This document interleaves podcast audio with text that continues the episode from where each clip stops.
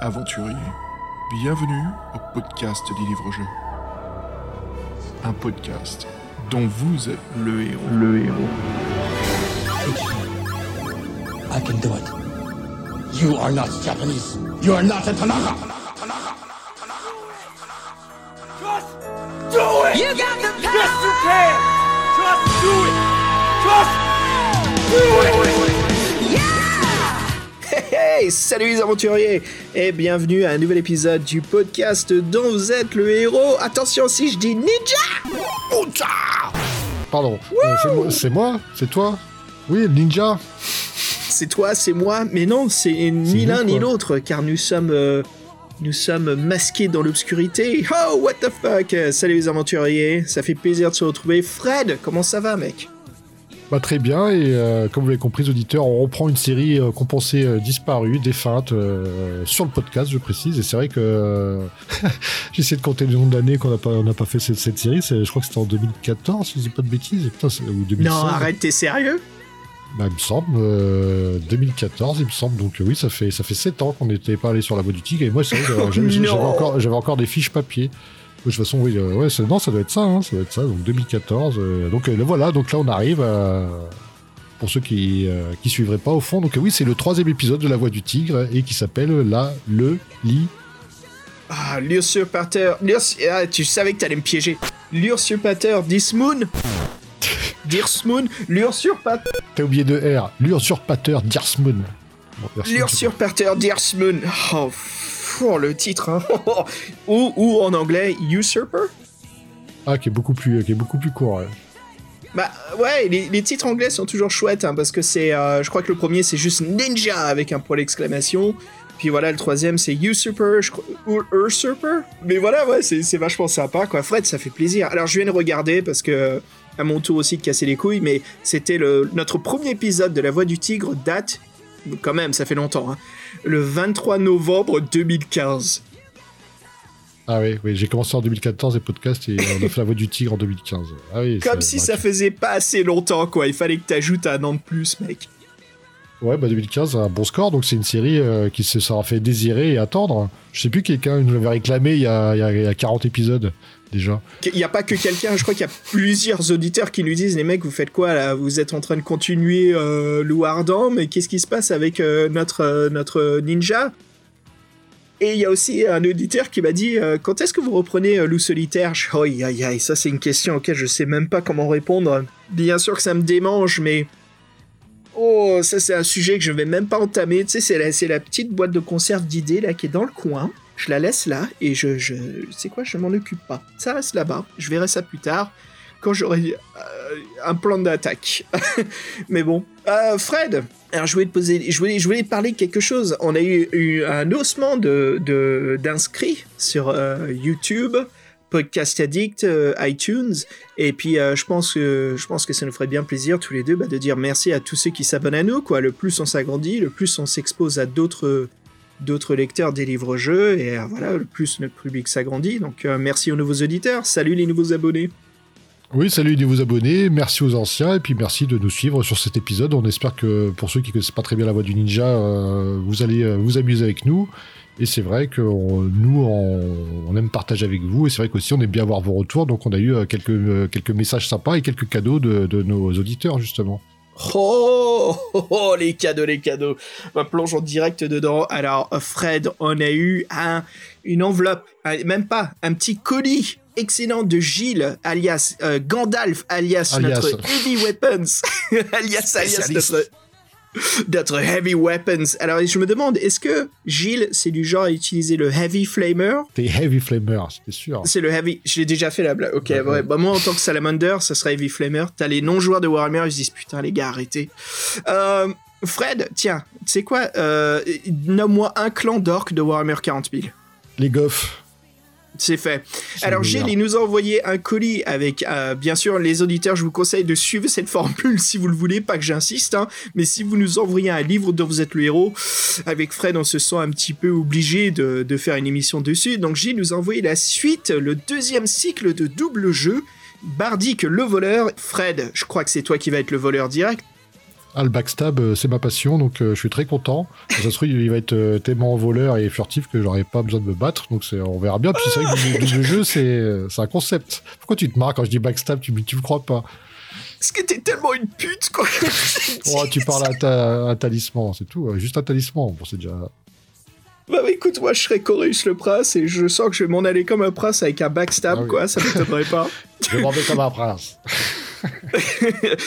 Aïe Euh, et puis, euh, alors, ce que nous réserve Gilles, bien sûr, c'est une illustration euh, de la voix du tigre. Je dirais même que c'est ce fameux combat contre, c'était quoi, les ninjas de l'ordre du cobra, c'est ça? C'est le scorpion. Vraiment une superbe illustration, mais ce qu'a fait Gilles, et là on sent son côté fort de, de l'illustration, c'est qu'il nous a fait un dessin avec des tons et des couleurs synthwave. Alors ceux qui connaissent pas le synthwave, voilà, ce sont des couleurs qui représentent bien les années 80.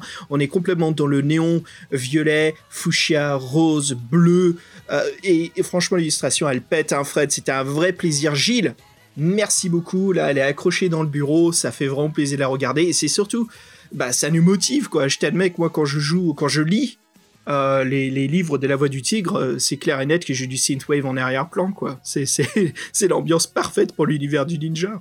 Oui, puis encore une fois, il était dans, le timing parce que le, le, le dessin arrivait avant qu'on fasse l'émission, donc c'était complètement raccord. Et euh, sinon, en parlant de cadeaux aussi, bah, officiellement, le dernier euh, chocolat suisse a été mangé par Fabien ce soir. Donc voilà, merci Etienne. On, a, on est venu à bout. le chocolat qui a duré, hein.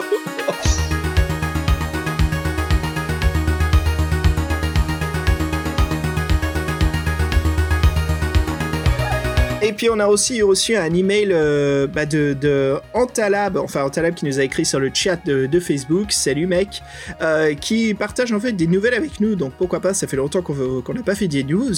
Eh ben, c'est que Gallimard Junior annonce justement la sortie, la publication française du 30e volume de Loup solitaire, euh, donc voilà, qui sort très bientôt, qui se nomme Au bord de l'abîme par Vincent Lazari, Ben Dever et Joe Dever, bien sûr, et les illustrations de Richard Sampson avec une traduction par Sophie Brun. Donc on a hâte de lire ça. Fred, Loup solitaire t'attaque quand toi?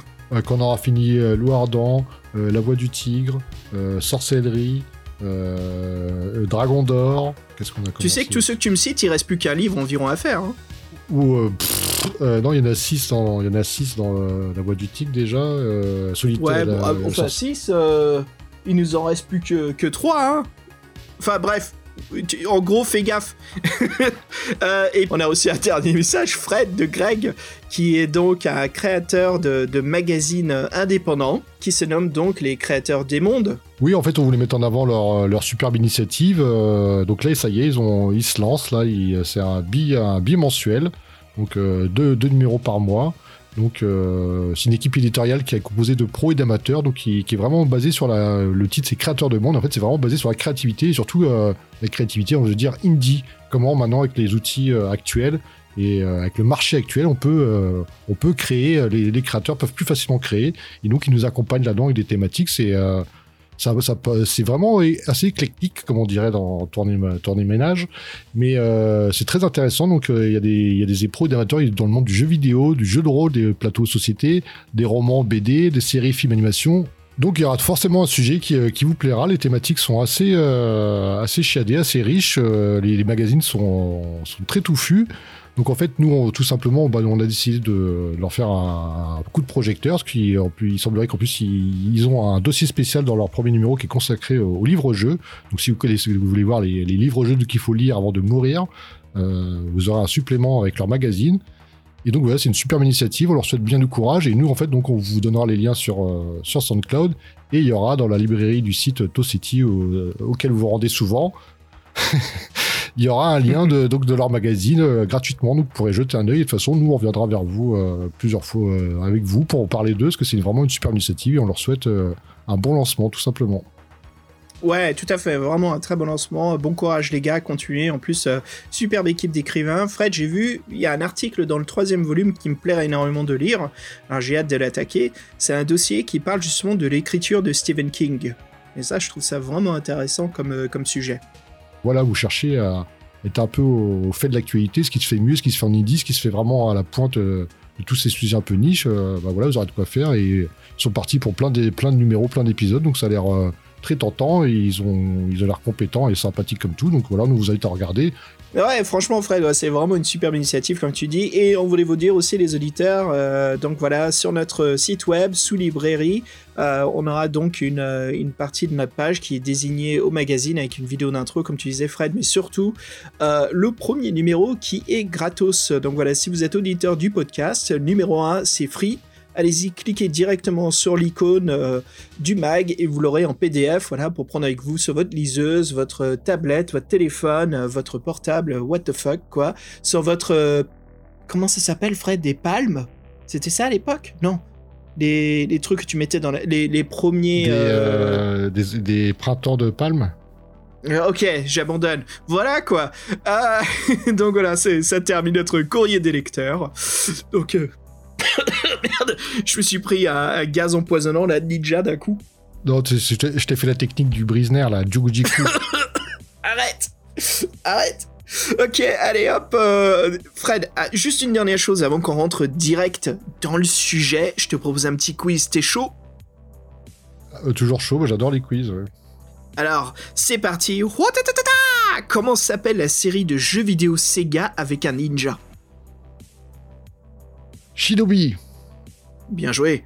Comment s'appellent les 4 tortues ninja? Bon, euh, bon c'est notre enfance, est-ce qu'on répond vraiment à cette question? Leonardo, Michelangelo, Donatello. Merde, j'en oublie un, t'as raison. Leonardo, euh, Donatello, Michelangelo. Putain, c'était même pas prévu ça. Bah, c'est quoi le quatrième, tu connais toi? Ah, c'est clair qu'on voit pas du tout la, la renaissance de la mémoire de Fred. Non, non, mais Michelangelo, Donatello, Leonardo. J'en oublie un. Raphaël, ouais, Ouais. Raffaello. Hey, alright. Euh, alors Fabien nous pose une question en pensant que comme il sait qu'on lit des mangas, enfin j'initie Fred au manga, mais je lis pas du tout Naruto, donc euh, Fabien Fred, de... Fred au manga, mais je, lis- je regardais Goldorak, t'étais même pas né, mon gars. Ouais. What the fuck? Euh, Donc il me dit combien de volumes de Naruto il y a, bon je sais pas, donc je crois que c'est un fail rien, pour tous les deux là. hein. 500, 500, 580. Euh, et puis, où rencontre-t-on euh, pour la première fois le ninja dans le labyrinthe de la mort? Bah, avant de rentrer, euh, quand on voit tous les, tous les, euh, tous ceux qui participent à l'épreuve. Ouais, quand ils sont alignés devant la porte d'entrée, ouais. Hey, eh bah Fred, je te propose tout de suite de rentrer dans l'univers du ninja. Ninja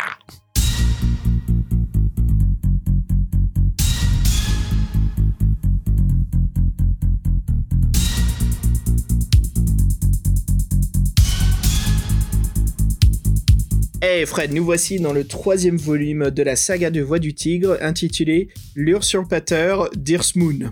Je arriver.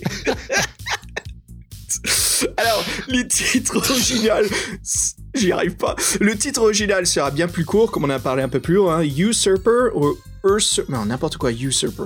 Usurper, euh, qui est donc un livre de 420 paragraphes euh, pour un titre là qui a été écrit en 1985 et qui sortira deux ans plus tard chez Folio Junior. Donc, ce qu'il faut savoir, c'est que le titre ne sera pas réédité pendant des années, mais en fait, c'est la quatrième aventure de cette série qui en comprend 8 en tout. C'est un peu, bon, c'est un peu compliqué. On vous explique ça, on vous a expliqué ça dans l'intro sur euh, la voix du tigre il y a en 2015. Si vous en souvenez encore, bravo à vous. Et donc, Peut-être un petit récapitulatif, non? Et donc, ouais, c'est ça. En fait, donc, il y a six titres qui sont parus chez Folio dans les années 80. Mais en fait, il y a un préquel qui est appelé Ninja, qui est en fait le volume 0. Et il y a un sept- septième volume qui est nommé Rédemption, qui fait euh, suite au sixième type, donc. Et euh, en fait, le préquel et le volume 7 furent écrits bien des années plus tard, en 2014 et en 2015. Et puis voilà, c'est avec l'aide de la campagne crowdfunding organisée par les éditions euh, Megara euh, Entertainment, voilà, euh, qu'une réédition intégrale euh, fut organisée et publiée avec plus de 200 contributeurs. Euh, La, campagne budgétaire fut largement gagnée, forcément avec la voix du tigre, ça va attirer pas mal de fans et de connaisseurs des livres-jeux. Et puis euh, c'est bien sûr bien mérité, hein, parce que c'est une excellente saga de, de livres-jeux. Et donc euh, l'usurpateur Dis- Dirs... Ce fut réédité en couverture cartonnée avec euh, de nouveaux dessins en couleur et plusieurs illustrateurs. Euh, donc voilà, quoi, c'est c'est un- un- une grosse édition qui fut publiée et qui, a vu le jour, quoi. Donc voilà, Fred. euh, après que ma langue s'est démêlée, je te propose de plonger en 1985. Euh, Vas-y, allume-moi la borne d'arcade. Ah oui, euh, qu'est-ce que vous avez euh, vu euh, ou loupé en 1985 qui est resté dans notre mémoire collective, nous de petits, de petits geeks. Donc on va faire, on commence par les jeux vidéo, effectivement. Donc grosse référence, Ghost and Goblin 85, les salles d'arcade, c'était ouf. Capcom, je vous rappelle, mélange de plateforme et d'action, un mélange qui fera date. Énorme hit et surtout adapté sur tous les ordinateurs et les consoles à l'époque. Et Fred, c'est bien qu'on en parle parce que récemment sorti, je crois que c'est ce mois-ci, le mois dernier, il y a eu une, une réédition haute définition de Ghost and Goblins qui est sortie sur Steam, sur ordinateur, je sais pas si sur console encore, mais avec euh, de nouvelles illustrations et le, jeu maintenant illustré avec euh, bah, des, des dessins à la main, quoi. Tout est animé, ça fait très manga, ça fait très dessin animé, donc euh, c'est un jeu qui est devenu, bah, qui a eu une comment dire une résurrection assez cool, quoi, récemment. C'est vrai que c'est un jeu qui est, qui est vachement sympa à faire, qui, à faire, qui encore maintenant peut plaire aux nouvelles générations, je pense. Et n'oublions pas de, de citer que c'est un jeu ultra hardcore. Hein. Ah c'est oui, du c'est- heavy. C'est, ah, t'apprends, t'apprends à maîtriser ce jeu parce que tu sais absolument toutes les façons dont tu peux mourir parce que tu les as faites. oui, c'est ça, c'est vraiment tu avances par l'expérience qui est la, qui est la mort. Et là, on va passer du tout euh, du coq à l'âne, parce qu'il y a même du, du coq tout court, parce que Cocorico, on va parler d'un jeu euh, français euh, sur Amstrad CPC, la référence. En plus, Amstrad avec les super pubs, avec, les, le avec l'alligator, le crocodile et tout, bref. Et puis ceux qui nous connaissent avec Fred, vous connaissez un peu notre, notre passé de court métrage, quoi. Hein, Fred, si on dit Amstrad CPC, ça nous rappelle des souvenirs. CPC gène, oui, ça me rappelle- oui, c'est vrai, ça me rappelle des souvenirs, tiens. Donc voilà, il y avait donc un jeu qui apparaît en France en 1985, voilà, au titre original qui s'appelle Amélie Minuit. Alors euh, Fred, moi j'étais pas, je crois que je sais plus si j'étais en France ou aux US, je te propose d'enchaîner direct là-dessus. Parle-moi justement d'Amélie Minuit. Alors Amélie Minuit, donc euh, une présentation qui fait un peu Minitel Rose comme ça sur le premier écran, mais en fait tout simplement on, on dirige Amélie, une secrétaire euh, en tailleur euh, un peu court quand même, plutôt une chemise sans, sans, sans, jupe, bon bref, secrétaire qui a resté travailler dans son entreprise après alors qu'il est 23h, elle est seule, elle a perdu ses lunettes et un dossier ultra important, donc elle est myope, donc elle est un peu euh, égarée, et donc elle doit avoir fouillé les 29 étages de plus de, et plus de 224 bureaux, excusez-moi du peu, et en fait, euh, l'ascenseur euh, est live, mais parfois capricieux. Donc en plus, le jeu, en plus de ça, le jeu est chronométré, donc il faut retrouver le dossier avant minuit. Donc on a une heure euh, real time pour faire la mission. Oui, donc un truc qui était, qui était assez récurrent sur les jeux Amstrad et sur les, sur les jeux PC, c'est qu'en fait les, les, jaquettes étaient très trompeuses. Donc en fait, il y avait des super illustrateurs qui faisaient des super dessins, qui mettaient des super ambiances. Après, vous branchiez le jeu, mais en fait, vous aviez une bouillie de pixels monochrome. Donc c'est vrai que c'était un peu le, un peu le, un peu le, le down. Mais bon, on s'amusait quand même. Et c'est vrai que là, la, Pardon, j'avais juste envie de dire bien, bienvenue au monde de l'achat du jeu vidéo avant l'internet, quoi.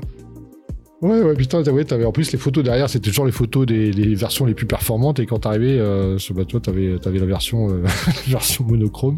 Bon, bref.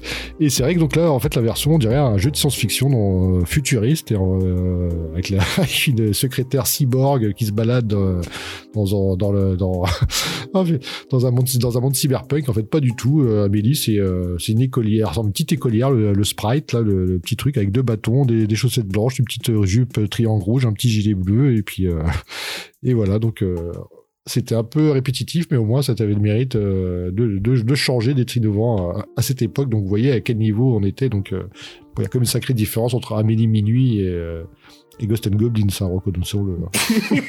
Moi j'ai envie de te dire, c'est un peu, si je te fais une analogie, c'est un peu comme certains livres dont vous êtes le héros, quoi. Il y a des couvertures qui déchirent et puis à l'intérieur, c'est un peu nawak, hein.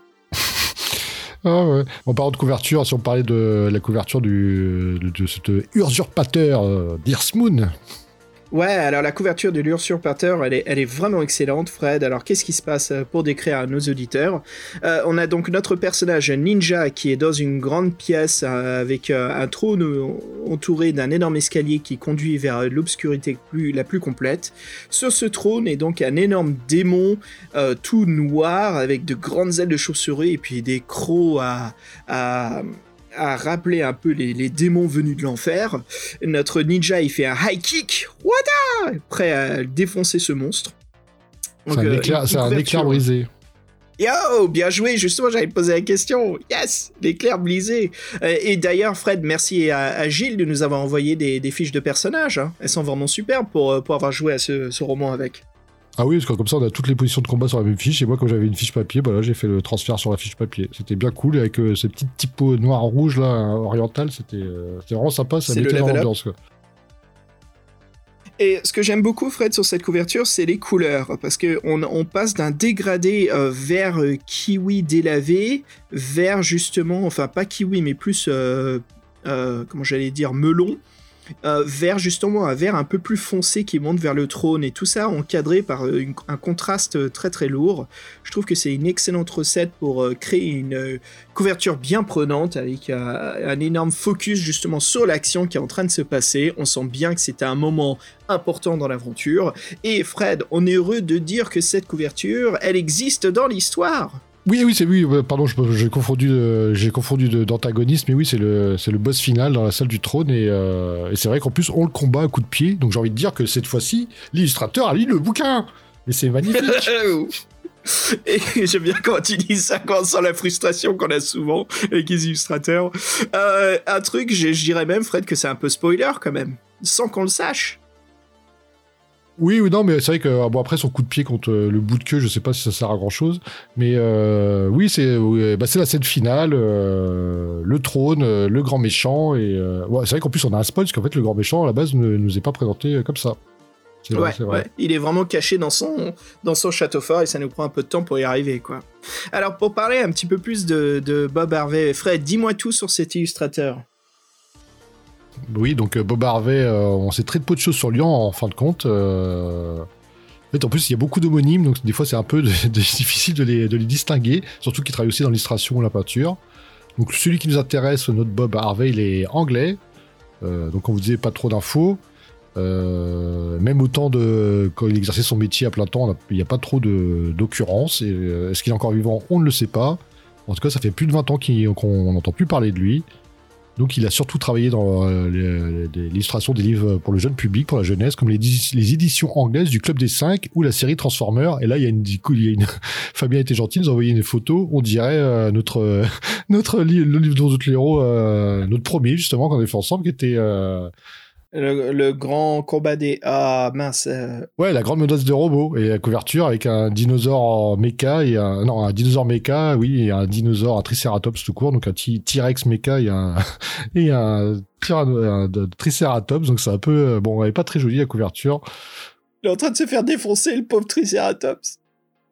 Et donc, il avait surtout travaillé avec Penguin Books, qui faisait souvent appel à lui. Donc, euh, et c'est vrai que bon, euh, Bob Harvey, c'est comme quelqu'un qui a, marqué euh, les, donc les, lecteurs, et c'est quelqu'un qui est, souvent mis en référence, mais donc qui a un peu disparu. Donc, quelque part, mystère égale légende. Donc, voilà, Bob Harvey, voilà ce qu'il nous a légué. Et donc, sur ce, ce voie du ninja, il nous a fait les dessins intérieurs. Et puis pour parler de l'auteur, ben, nul autre que Mark Smith. Mark Smith, alors on sait euh, peu de choses sur lui, hein, il préfère parler de ses livres que de sa vie personnelle. Alors il dira dans un interview sur le site euh, gamesradar.com que justement, traduit de l'anglais, euh, Dès le début dans la, dans la conception de la collection La Voix du Tigre, notre objectif avec Jamie Thompson est d'écrire le meilleur livre dont vous êtes le héros. Nous avons pris notre euh, objectif très au sérieux. Alors, alors, avec son ami, bien sûr, Jamie, Jamie Thompson, que nous connaissons bien sur le podcast. hein. Alors, il prenait davantage de temps à travailler justement sur l'écriture plutôt que d'étudier euh, à l'université. Ça montre bien les passionnés d'œuvre. hein. Et euh, voilà, ce qui met en rage son père, mais voilà, il changea soudainement d'avis quand il vit que son fils et Jamie gagnaient de l'argent grâce à leurs livres. Donc, le papa, il a compris tout de suite, attends, il y a moyen de se faire du fric avec des livres-jeux? Vas-y, continue mon fils. Alors Marc voulait justement un système de combat différent des défis fantastiques. hein. Il n'y avait pas trop de, choix à prendre hein, et voilà, très peu de joueurs au final ne prenaient même pas la peine de, de lancer les dés. Hein, ils trichent et ils remportent la victoire à chaque fois. Donc qu'est-ce qui se passe? Bah, Marc il se creuse les ménages. Et voilà, donc les deux auteurs réfléchissent à un système de combat avec euh, des choix intelligents, des combinaisons de coups pour inciter les, joueurs voilà, à faire l'aventure à la loyale. Et euh, donc, euh, pour écrire l'usurpateur, euh, ça sera Marc qui créera le contexte, l'intrigue, l'univers où va parcourir notre ninja et la création de certains personnages. Pendant que Jamie Thompson, donc le co-auteur, lui sera là pour les paragraphes de combat. Et c'est donc Jamie qui conçoit le système de la série de la Voix du Tigre. Euh, que l'on nomme, je sais même pas comment ça s'appelle, c'est juste ce système de la voix du tigre, quoi, ses propres règles de jeu. Et puis ça tombe bien parce que Jamie Thompson, voilà, c'est non seulement un fan euh, d'arts martiaux, mais c'est un pratiquant aussi. Et donc euh, voilà, ça lui donne justement l'expérience et l'opportunité parfaite pour faire la narrative de à quoi ressembleraient des combats si c'était des règles sur papier. Donc voilà, c'est assez cool quoi. Et Fred, vas-y, parle-moi justement de, de Jamie Thompson. Oui, on va, on va dire plus euh, individuellement. euh, donc lui, il est né en Iran dans les années 60. euh, il est arrivé euh, en Angleterre dans ses premières années. Enfant, il, il voulait être cascadeur de cinéma. Et en fait, pendant ses études au Brighton College, euh, il rencontra Mark Smith dans les années 70. Et ce fut le début de leur euh, grande amitié. Il faut savoir qu'il est donc diplômé en sciences politiques, mais il se rend compte qu'il veut vivre de l'écriture et du divertissement, de tout ce qui est divertissement. Passionné par les jeux vidéo, il fut l'un des quatre créateurs de The Tower of Despair, un jeu texte aventure sans aucun graphisme qui, qui sortit sur ordinateur dès 1984. Dans l'univers qui nous intéresse, les défis fantastiques, il faut savoir qu'il est l'auteur de quatre, euh, de quatre autres, de quatre, euh, de quatre livres, à part le ninja. Donc il y aura le talisman de la mort, le repère des morts vivants et l'épée du samouraï. Donc là qui, nous fait penser donc euh, son amour des arts martiaux. Et là, je regardais les, les photos de Fabien. La couverture de Tower of Despair est super. Là, il y a un, il y a un jeu encore Games Workshop qui sont toujours là partout. Et aussi, eux, ils travaillent avec des bons auteurs, avec des bons illustrateurs des bons auteurs comme Jamie Thompson. Et donc, en fait, donc, il a un peu évolué, euh, Jamie Thompson, donc des années 90, avec un autre de ses amis, Dave Morris. Pff, connais pas. non, si, Quoi c'est- je le créateur de, Dra- de Dragon d'Or. euh, on- on Dragon d'Or, c'est quoi ça? Je ne connais pas. Donc, il est donc il, euh, ensemble, donc avec Dave Morris, ils coécriront, ils coécriront la fameuse série des Fable Lands, qui est euh, une, une série qui marche bien, qui est, qui est plus récente, c'est vrai. Et donc Qui carbure aujourd'hui à fond. ouais. hein. Ouais, qui carbure bien. Et donc en 2012, il remporte même le prix Roald Dahl du Roald Dahl Funny Prize pour sa, sa série jeunesse Dark Lord, qui mélange humour et heroic fantasy. Donc il sera très fier de son prix et dira qu'écrire un livre pour les enfants est aussi difficile qu'écrire pour un livre pour les adultes. Donc c'est vrai qu'il y a son nom, il y a son nom qui apparaît sur une petite, euh, sur une couverture d'un livre enfantin qui s'appelle Dark Lord, A Friend, A Friend in Need. Ou c'est, il y a un jeu de mots, non, c'est Fiend. Un jeu, c'est Euh, un jeu de mots. Fiend, ouais, c'est ça. En fait, au lieu que ça soit un ami en besoin, c'est un ennemi en besoin. Ou le besoin d'un ami, besoin d'un ennemi, je pense plutôt jeu de mots en français. Enfin, il n'y a pas trop de jeux de mots en français, mais. Et donc, euh, bah, Je bug, on bug. Et puis, ça nous amène justement à parler du traducteur Arnaud Dupin de Bessillat. Alors voilà, hein, c'est vraiment son, voilà, c'est son vrai nom. Alors c'est un autodidacte, un, oh putain de merde, c'est ce mur qui m'a eu là ce soir. Alors Albert Du- Dupin de Bessillat, c'est un autodidacte, hein, toujours impressionnant quand les gens arrivent de cette façon-là à leur carrière. Alors l'écriture, c'est sa passion, voilà, la langue anglaise également. Et donc il multiplie les traductions en tout genre. Voilà, il travaille pour Gallimard, mais aussi avec d'autres éditeurs qui lui feront traduire tout genre. Ça passe par des fiches d'explication pour Windows 98, des guides touristiques, des livres d'histoire ou même des livres qui sortent un petit peu de notre registre hein, sur le podcast comme Sax et Madonna, voilà, qui étaient sortis en 92. Alors, il fut même secrétaire de rédaction pour plusieurs magazines dans les années 2000. À ce jour, il continue toujours l'écriture, notamment dans la poésie, voilà, et puis des nouvelles et des romans. Arnaud a 66 ans et il en avait 31 quand il a fait la traduction de notre livre. Donc euh, salut Arnaud, merci beaucoup pour tes traductions, ça fait vraiment plaisir, on s'éclate quoi. Et euh, bah, voilà, ça fait plaisir de parler de lui au podcast. Plongeons direct dans le monde du ninja. Je sais que c'est Fred qui l'a largement euh, tant attendu son retour au podcast. Fred, je te propose de nous faire le synopsis pour nous lancer avec un morceau de musique par la suite. Nous incarnons le ninja, nous avons triomphé de toutes nos missions avec brio. On retourne sur notre île et le grand maître de l'eau nous, révèle le secret de notre naissance. Vous savez, euh, souvenez-vous, il y avait un, espèce de, secret, de mystère autour de notre naissance. On a été déposé sur l'île. euh, il y avait un mystère. Quel était ce secret? En fait, votre père était euh, le roi d'Irsmoon. Vous êtes nous sommes son héritier. Et euh, on a une espèce de, couronne, euh, une marque en forme de couronne euh, sur notre cuisse, je crois. En fait, c'est le symbole royal. Donc en fait, on, la couronne nous revient de droit et on doit chasser l'usurpateur. Mais donc il faut agir vite, mettre fin au règne de terreur qu'il fait, fait subir à toute la ville et réclamer nos trônes comme il se doit. Donc en gros, c'est ce qui nous attend dans cette aventure.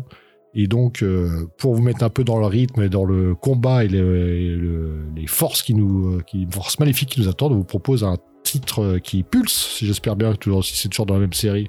Nickel, je t'ai proposé un truc parfait pour l'usurpateur Dearth Moon, un morceau de Jupiter 8 qui revient, car voilà, il était présent avec nous pendant nos derniers épisodes de La Voix du Tigre, et là il revient avec Mecha Ninja. Allez, à toute Fred. C'est avec ça, ils ont pas peur les ennemis, quoi. Mecha Ninja, I am here to destroy.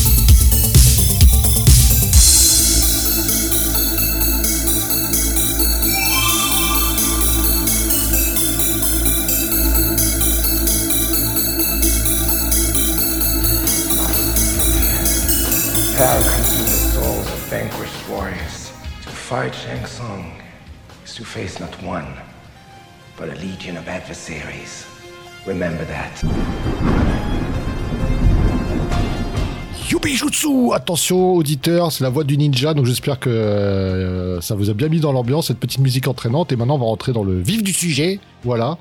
Et donc, euh, qu'est-ce qui se passe euh, dans cette troisième aventure de, de la voix du tigre Donc au début, vous avez droit à un petit euh, aide-mémoire pour ceux qui n'auraient pas fait les deux premières aventures, ou en mettre dans le bain. Donc moi, ça m'a bien servi, parce que je regardais ma fiche de personnage, des fois je me demandais ce qui se passait. Vous avez des petites règles qui sont toujours euh, intéressantes. Donc il y a comme des différences dans la voie du tigre, c'est pas les mêmes règles de combat que, les défis fantastiques. Donc ce qu'on peut dire, c'est qu'on a des, on a dit, on peut porter différents coups, coups de poing, coups de pied, et faire des, euh, des mises à terre, des espèces de prises qui nous donnent un avantage. On peut, on espèce de caractère. En fait, on n'a pas vraiment de caractéristiques, on a juste des points de vie qui sont à 20 qu'on peut qu'on peut pas augmenter, c'est le maximum. J'ai pas réussi à augmenter en, en trois aventures. Et on a une force intérieure qui est, euh, euh, de 5 au départ. Et force intérieure, ça per- permet de faire des dommages euh, x2. Voilà, donc vous pouvez faire un coup fatal, entre guillemets. Et donc, en fonction aussi de votre expérience, vous gagnez des, bonus euh, sur vos jets de dés en points, pieds ou, ou mise à terre. Donc, ce qu'il faut faire, en fait, c'est que souvent, vos adversaires, on vous demande quel coup vous voulez faire contre eux. Ils ont une défense particulière, plus ou moins importante euh, selon les attaques. Et vous devez faire au-dessus de ce score euh, pour euh, faire des dommages. Les dommages sont représentés par un dé de 6. Et sachant que les coups de pied, par exemple, c'est un dé de 6 plus 2. Et les, les- mises à terre ne font pas de dégâts, mais vous donnent, une, vous un avantage pour le prochain coup avec un bonus de plus 2. Bon, voilà. Ça, c'est un peu les, les règles de base. Et vous avez une histoire de parade aussi. Si un coup est porté contre vous, euh, vous, vous deviez perdre des points de vie, vous faites une parade, et ça vous met en. Vous avez un moins 2 à votre test suivant. Donc tout ça, c'était les reminders des règles. Donc le défi fantastique, c'est les combats sont très scriptés, c'est très intéressant. Et selon les combattants, en fin de compte, euh, c'est pas les, mêmes coups qui fonctionnent, donc il faut toujours faire un petit peu attention. Voilà, donc aussi, il y, a des, euh, il y a des spécialités. On a des spécialités dans la, dans la voie du tigre. Pour la liste complète, bah, je vous renvoie euh, aux précédents épisodes, sachant que nous, effectivement, on en avait pris certains, on vous les renseignera. Et euh, donc, ce qui est bien aussi, c'est que si vous avez fait les deux, anciens numéros, le parchemin de Cutine, en fait, on vous, propose de, de faire un petit bonus d'XP. Il y a un petit tableau sur un G de, sur un G de 6. Tu, tu l'as fait, ça, Xavier? Ouais. Donc moi j'ai moi j'ai eu de la chance, j'ai eu un plus 2 en un pour les pour les mises à terre, donc ça c'était sympa. Et en fait aussi euh, donc en fait au début on, est avec le grand maître sur l'île euh, sur l'île euh, d'où on est issu, de l'île de la plénitude. Et en fin de compte le, grand maître nous propose d'apprendre une nouvelle une nouvelle discipline. Et donc là on a le choix entre deux, une qui s'appelle le Yubijutsu, donc voilà la, réponse qui est une espèce de coup mortel parce qu'on vise des, points sensoriels. Le, le- terme commun c'est brise-nerf. Et le deuxième, du coup, comme j'ai pas choisi, je me souviens plus du nom, mais en gros, c'est pour avoir de, de l'empathie. Je sais pas si toi t'avais. Euh... Ah, Fred, moi j'ai pris le pouvoir de, de, de Feast of the North Star, hein, le pouvoir Ouais, de Ken bah oui, survivant de, la, de, de la grande ours. Donc les points vitaux. hein. Bah ça, non ouais. seulement. non seulement Fred, c'est absolument ça, quoi. C'est carrément euh, Ken le survivant. hein. Euh, non seulement j'ai. Et là, je vais te dégoûter, j'ai le fameux euh, fléau de Kwon, donc le coup de pied Jean-Claude Van Damme. Et maintenant, j'ai les techniques de Hokuto no Ken. Mec, euh, je suis pas qu'un ninja, mais- tu sais ce que je me suis dit en plus, que moi je suis arrivé dans le truc. Moi, instinctivement, j'aurais plutôt pris le truc empathie, je trouve que c'est sympa, tout ça, mais je me suis dit, non, c'est pas possible, j'ai déjà loupé le fléau de Kwon. Euh, faut que je me prenne un, un truc en plus, donc j'ai pris le brise-nerf. Mais euh, bon, voilà, mais je me suis dit, merde, putain, si, si j'avais pas eu le coup de pression sur avoir loupé ce super coup de pied Vandame, j'aurais pas pris Yubiyutsu, j'aurais pris l'autre. Mais bon, c'est pas grave, j'ai un coup mortel. Et ouais, donc, euh, ce serait marrant de comparer pour se souvenir euh, quelle, euh, quelle spécialité toi t'as pris. Euh, T'as pris au, au début avec ton, ton ninja, Donc, sachant qu'au début on en a droit à trois, et en fait donc là on en, a une supplémentaire qui, qui, existe- qui était pas proposée au départ, et au, au fin de compte aussi, moi je m'en souviens que j'en ai pris une par Kwon. Donc moi je m'en souviens qu'au départ j'ai pris œil d'aigle qui permet en fait de, dévier les projectiles. J'ai pris évasion qui permet de, se contorsionner, de se briser les os pour euh, s'évader ou de se, se, faufiler dans un endroit très étroit. Et j'ai pris euh, crochetage qui permet aussi de détecter les pièges. Et donc j'avais aussi gagné par Kwon acrobatie qui permet de faire des sauts et de, de faire des, des, des, des mouvements qui peuvent déconcerter ou qui permettent d'aller dans des endroits qui sont pas accessibles. Donc voilà, c'était euh, les, les sorts de les, les capacités de départ. Toi, t'avais pris autre chose peut-être? Euh, moi, j'avais pris les fléchettes empoisonnées. que Je t'admets qu'ils m'ont aidé euh, plus d'une fois. Ah ouais, mais je crois que c'est je crois que c'est celui qui sert le plus que déjà dans les deux, deux premières aventures, il me souvenait qu'on s'en servait beaucoup et là c'est vrai qu'il le propose beaucoup aussi. ouais. Ah voilà, je t'admets que euh, au boss final, euh, j'ai fait un coup de fléchette empoisonnée et je t'en parlerai plus tard, mais euh, c'était un peu le, le critical hit dès le début du combat, quoi. What the fuck oh, Putain, mais de toute façon, oui, bon, on, on verra parce qu'en fait, vous verrez, euh, bon, on reparlera la voix du type, vous verrez, c'est quand même une, une architecture qui est un peu particulière. Donc voilà, donc on a. comme quand tu, c'est comme quand, quand tu joues à Donjons et Dragons avec un MJ et euh, tu lances l'arme la plus pourrie du jeu et tu fais un one shot au mec, tu vois, c'est un petit peu ça, quoi. Oh, c'est pas l'arme la plus pourrie du jeu. euh. Non, non, ce que je veux dire, c'est toi, tu lances l'arme qui fait juste un, un dé de 4 de dégâts, mais tu vois, tu fais un critical hit et ça double ton critique parce que sur ton critical hit, tu reroules un critique. Tu vois un peu euh, le- les dégâts que ça fait, quoi. c'est tu one-shot l'ennemi final. Bref, euh, je t'en reparlerai plus tard, mais j'ai fait des gros dégâts à notre, à notre Nemesis. hein. Enfin, pas vraiment notre Nemesis, mais notre ennemi. Voilà, donc en fait, vous voyez donc euh, la voix du tigre, vous avez votre personnage qui est un vrai combattant, c'est très axé, combat. Après, vous avez tout plein d'accessoires euh, de la, la tenue complète du ninja, et en plus tous les objets que vous avez, euh, qu'on avait récupérés et que vous avez gardés des précédentes aventures.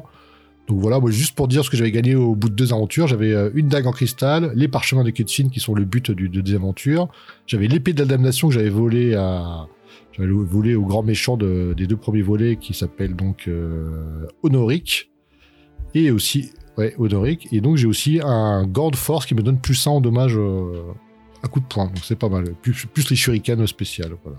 Toi, t'as réussi à tuer Honoric Oui, avec le. euh, oui, en fait, on l'empoisonne. Mais justement, en fait. Mais euh, il survit, tu te souviens, il survit. Bah oui, en fait, c'est ça le début de la troisième aventure. On apprend en fait que, que Honoric a survécu et élève une armée. Voilà. Donc ça, en fait, c'est un des reminders de l'aventure. En fait, c'est une des news, une des news de- au début de l'aventure. On apprend ça par le grand maître. Et en fin de compte, donc, c'est là qu'il nous apprend nos techniques. Et après, donc, il nous, parle de nos, synopsis, nous parle de notre destinée. Et donc, c'est pour ça que le titre du bouquin, c'est l'usurpateur d'Earthmoon. Parce qu'on va réclamer notre trône à Earthmoon. Et donc là, on s'apprête à quitter euh, l'île de la plénitude, qui est notre refuge, et là où se, trouve notre temple. On va usurper euh, l'usurpateur. on va ursu... on va usurper l'usurpateur. enfin, j'ai pas tort. Euh, non Oui Je sais Oui, c'est ça. On va Fred délo- déloger sur leur. Voilà. Voilà, on va, on va l'usurper. Euh, bah ouais, alors vas-y, dis-moi Fred, raconte-moi, parce que là t'étais bien parti, merci de ce petit résumé, mais euh, dis-moi un petit peu, toi, ce qui t'est arrivé dans, les premières, euh, dans la première partie de l'aventure. Bah déjà, ce qui est sympa, c'est qu'on a une vision de tigre au tout début de l'aventure. Une, parce qu'il y a souvent des visions mystiques, euh, que c'est souvent des moments importants où, qui nous aident un tout petit peu, ou ne serait-ce qu'au niveau de la, des indices un peu cachés. Donc il y a une Ah bah c'est belle- connu, hein, le, la voix du guerrier, euh, le plus important, c'est non seulement la force, mais c'est aussi le mental. Hein. C'est le mental, effectivement, c'est très important. Bah, c'est euh, tout ce qui est arts martiaux, donc c'est l'esprit, euh, sur le- l'esprit domine le corps. Et donc, en fait, Tig nous met en garde, disant qu'en fait, Kwon, là, on, affronte des dangers très importants. Kwon pourra pas forcément nous aider, mais lui sera présent, donc c'est déjà une info. Et donc, en fait, on a, on doit se rendre euh, sur le continent, entre guillemets, pour rencontrer euh, un allié qu'on a aidé pendant les parchemins de Kitsin. Mais c'est comme ça que c'est passé. Et en fait, je me rends dans une ville et euh, avec son aide, on, en fait, on monte une armée de samouraïs et il doit l'envoyer sur Earthmoon, sur la cité, la cité maudite. C'est comme un grand trajet. Et là, déjà, en fait, on a un choix. Il faut choisir par où est-ce qu'on va les faire passer. Une armée de 100 samouraïs avec euh, une armure qui reflète le soleil couchant, bien rougeâtre. Euh, Je trouvais ça vraiment super, ce côté euh, japonais euh, dans, dans les soldats, quoi. C'était assez cool. Et ouais, comme tu disais, Fred, c'est ça. Est-ce qu'ils vont prendre le chemin court ou le chemin lent? Donc en fait, il y a- oui, en fait, ils sont obligés de, ou bien ils passent par la mer, arrivent à un port qui est la, la cité des maléfices. Là, ils sont plus proches de la cité de d'Irsmund. Ou bien ils partent de la, de, ils partent, ils vont, ils passent par Thor et ils traversent toute la vallée euh, des rois Lich. Le trajet est plus long. Donc voilà. Donc euh, moi, je les ai envoyés euh, au trajet le plus court. Je dis une armée, il vaut mieux qu'ils aient le trajet le plus court. Et moi, je prends, euh, je prends la voie longue. Et surtout, je prends la voie longue que ça nous permet de me rendre à Thor. Et à Thor, il y a un allié qui m'attend, qui est Glevas, un personnage de, des précédentes aventures. Eh ben moi, j'ai pris le chemin court, mec. Donc ça va être vraiment intéressant là à discuter de nos différences. Ben voilà, on a, euh, là on a fait une grosse, une grosse différence et c'est celle-ci qui est assez importante parce que c'est un des choix. euh, oui, je me demandais à quel point ça pouvait influencer euh, sur le reste de, de l'aventure. Donc c'est bien, on va avoir des avis différents, c'est cool.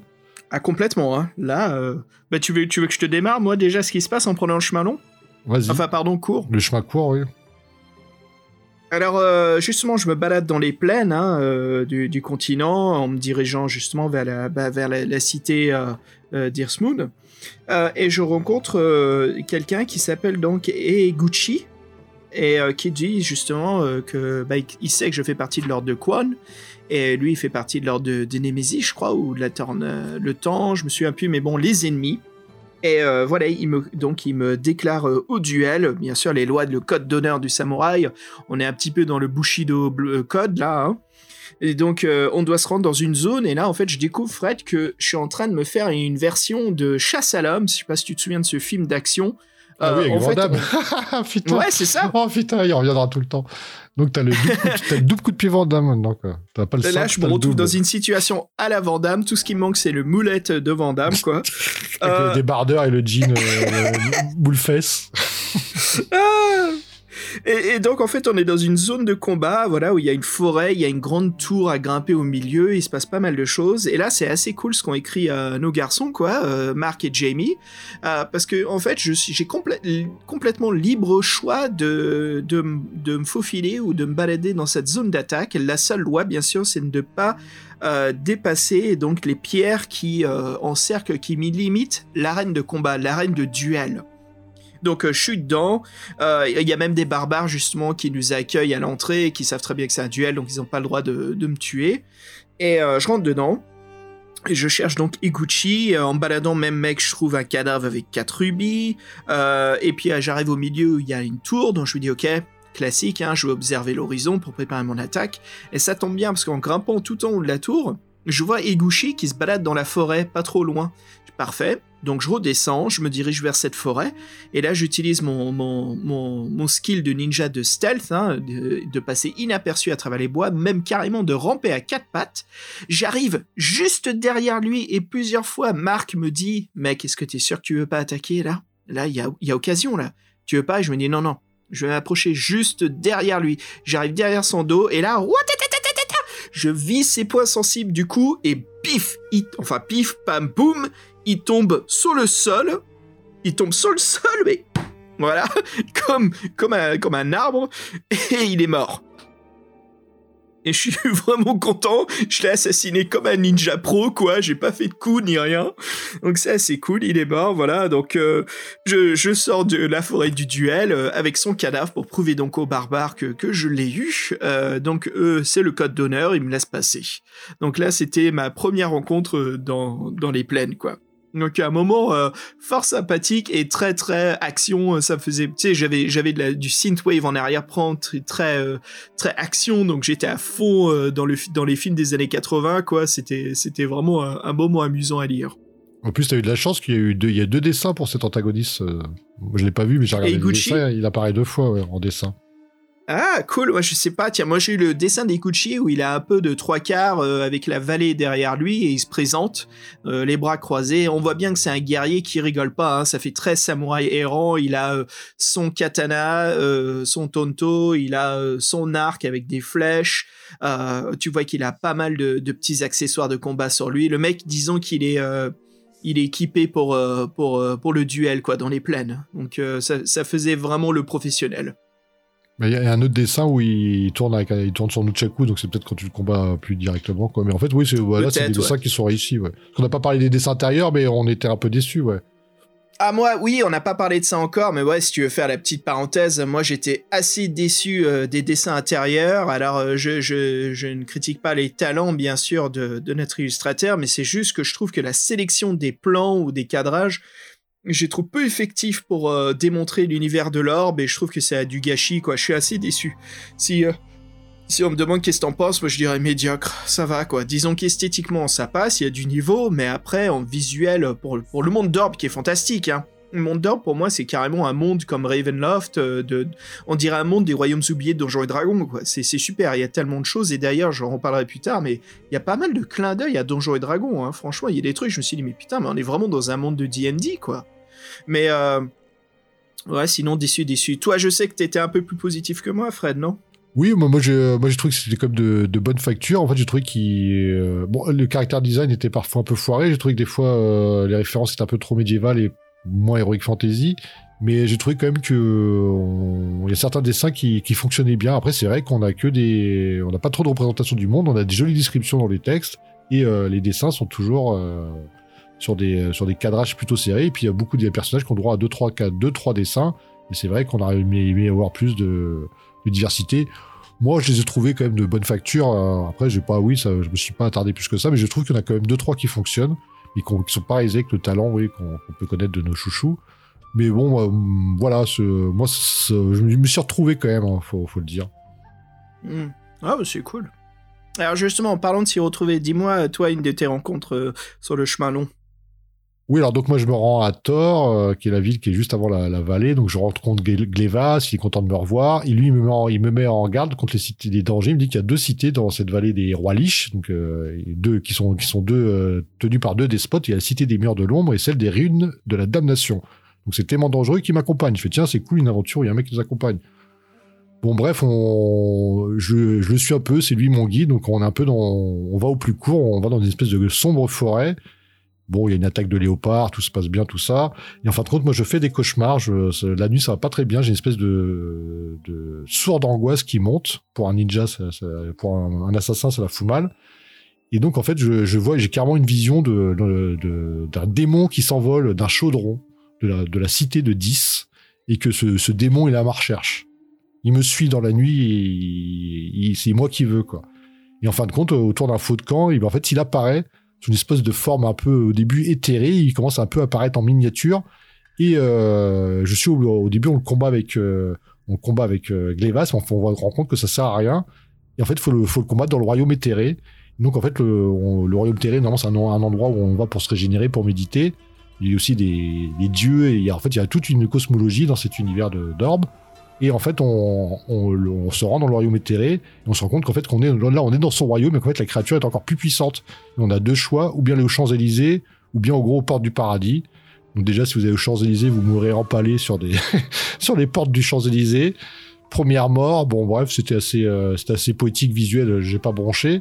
Et donc en fait, ce qui se passe, c'est qu'on euh, on arrive devant la porte du paradis, il y a un beau dessin, un chevalier en armure qui est plutôt bienveillant avec nous, mais qui, qui nous dit qu'on rentrera pas. Donc en fait, quand on est en train de fuir et ce qui vient nous secousse, bah c'est euh, Tigre. Tigre intervient et repousse euh, ce démon, ce, sombre Azazel. Et dès qu'en fait on il, euh, le repousse et qu'il le tue, on est libéré d'une espèce d'angoisse et on, il nous donne un, nom. Avant de le tuer, Tigre nous donne un nom qui s'appelle Landimion. Je sais pas trop ce que ça veut dire. D'ailleurs, je me rends compte que dans l'aventure, ça m'a pas servi, donc tiens, j'y repense là. Bon, bref. Et donc après, il y a tout un, il y a tout un chemin qui se fait avec euh, avec Glevas euh, pour se rendre le plus rapidement possible à Earthmoon, tout en évitant les tous les dangers euh, de cette vallée. Et donc en fait, euh, en fait, on se rapproche de la cité de l'ombre, en fait, où il y a où il y a un camp d'esclaves, donc on arrive à se faufiler dedans, on évite les gardes et tout ça. Et en fin de compte, on à un moment, donc moi j'ai euh, en fait, on se cache sous une tente d'esclaves. En fait, il y a une esclave qui intervient et un peu pris de, pitié, euh, on dit qu'on va la, qu'on va l'aider à s'enfuir parce que le lendemain elle doit être sacrifiée euh, au roi Lich. Et en fin de compte, elle, est tellement contente, elle nous donne un objet, un médaillon euh, avec les cheveux d'une sainte dedans, quelqu'un qui n'a jamais menti. Mais ce qui est assez marrant dans l'aventure, c'est qu'en fait, bon, Glevas, notre, guide et pote, il est pas trop pour, il nous dit que ça va nous ralentir. Et en fait, c'est très intéressant, c'est que cette, cette, cette, ce personnage-là meurt juste après. Donc en fait, on la sauve, et en fait, elle meurt euh, juste après. Parce que je sais pas si toi, t'as eu, t'as eu, euh, t'as eu ça, mais en fait, on te parle d'une espèce de compagnie des spectres. Est-ce que ça te parle?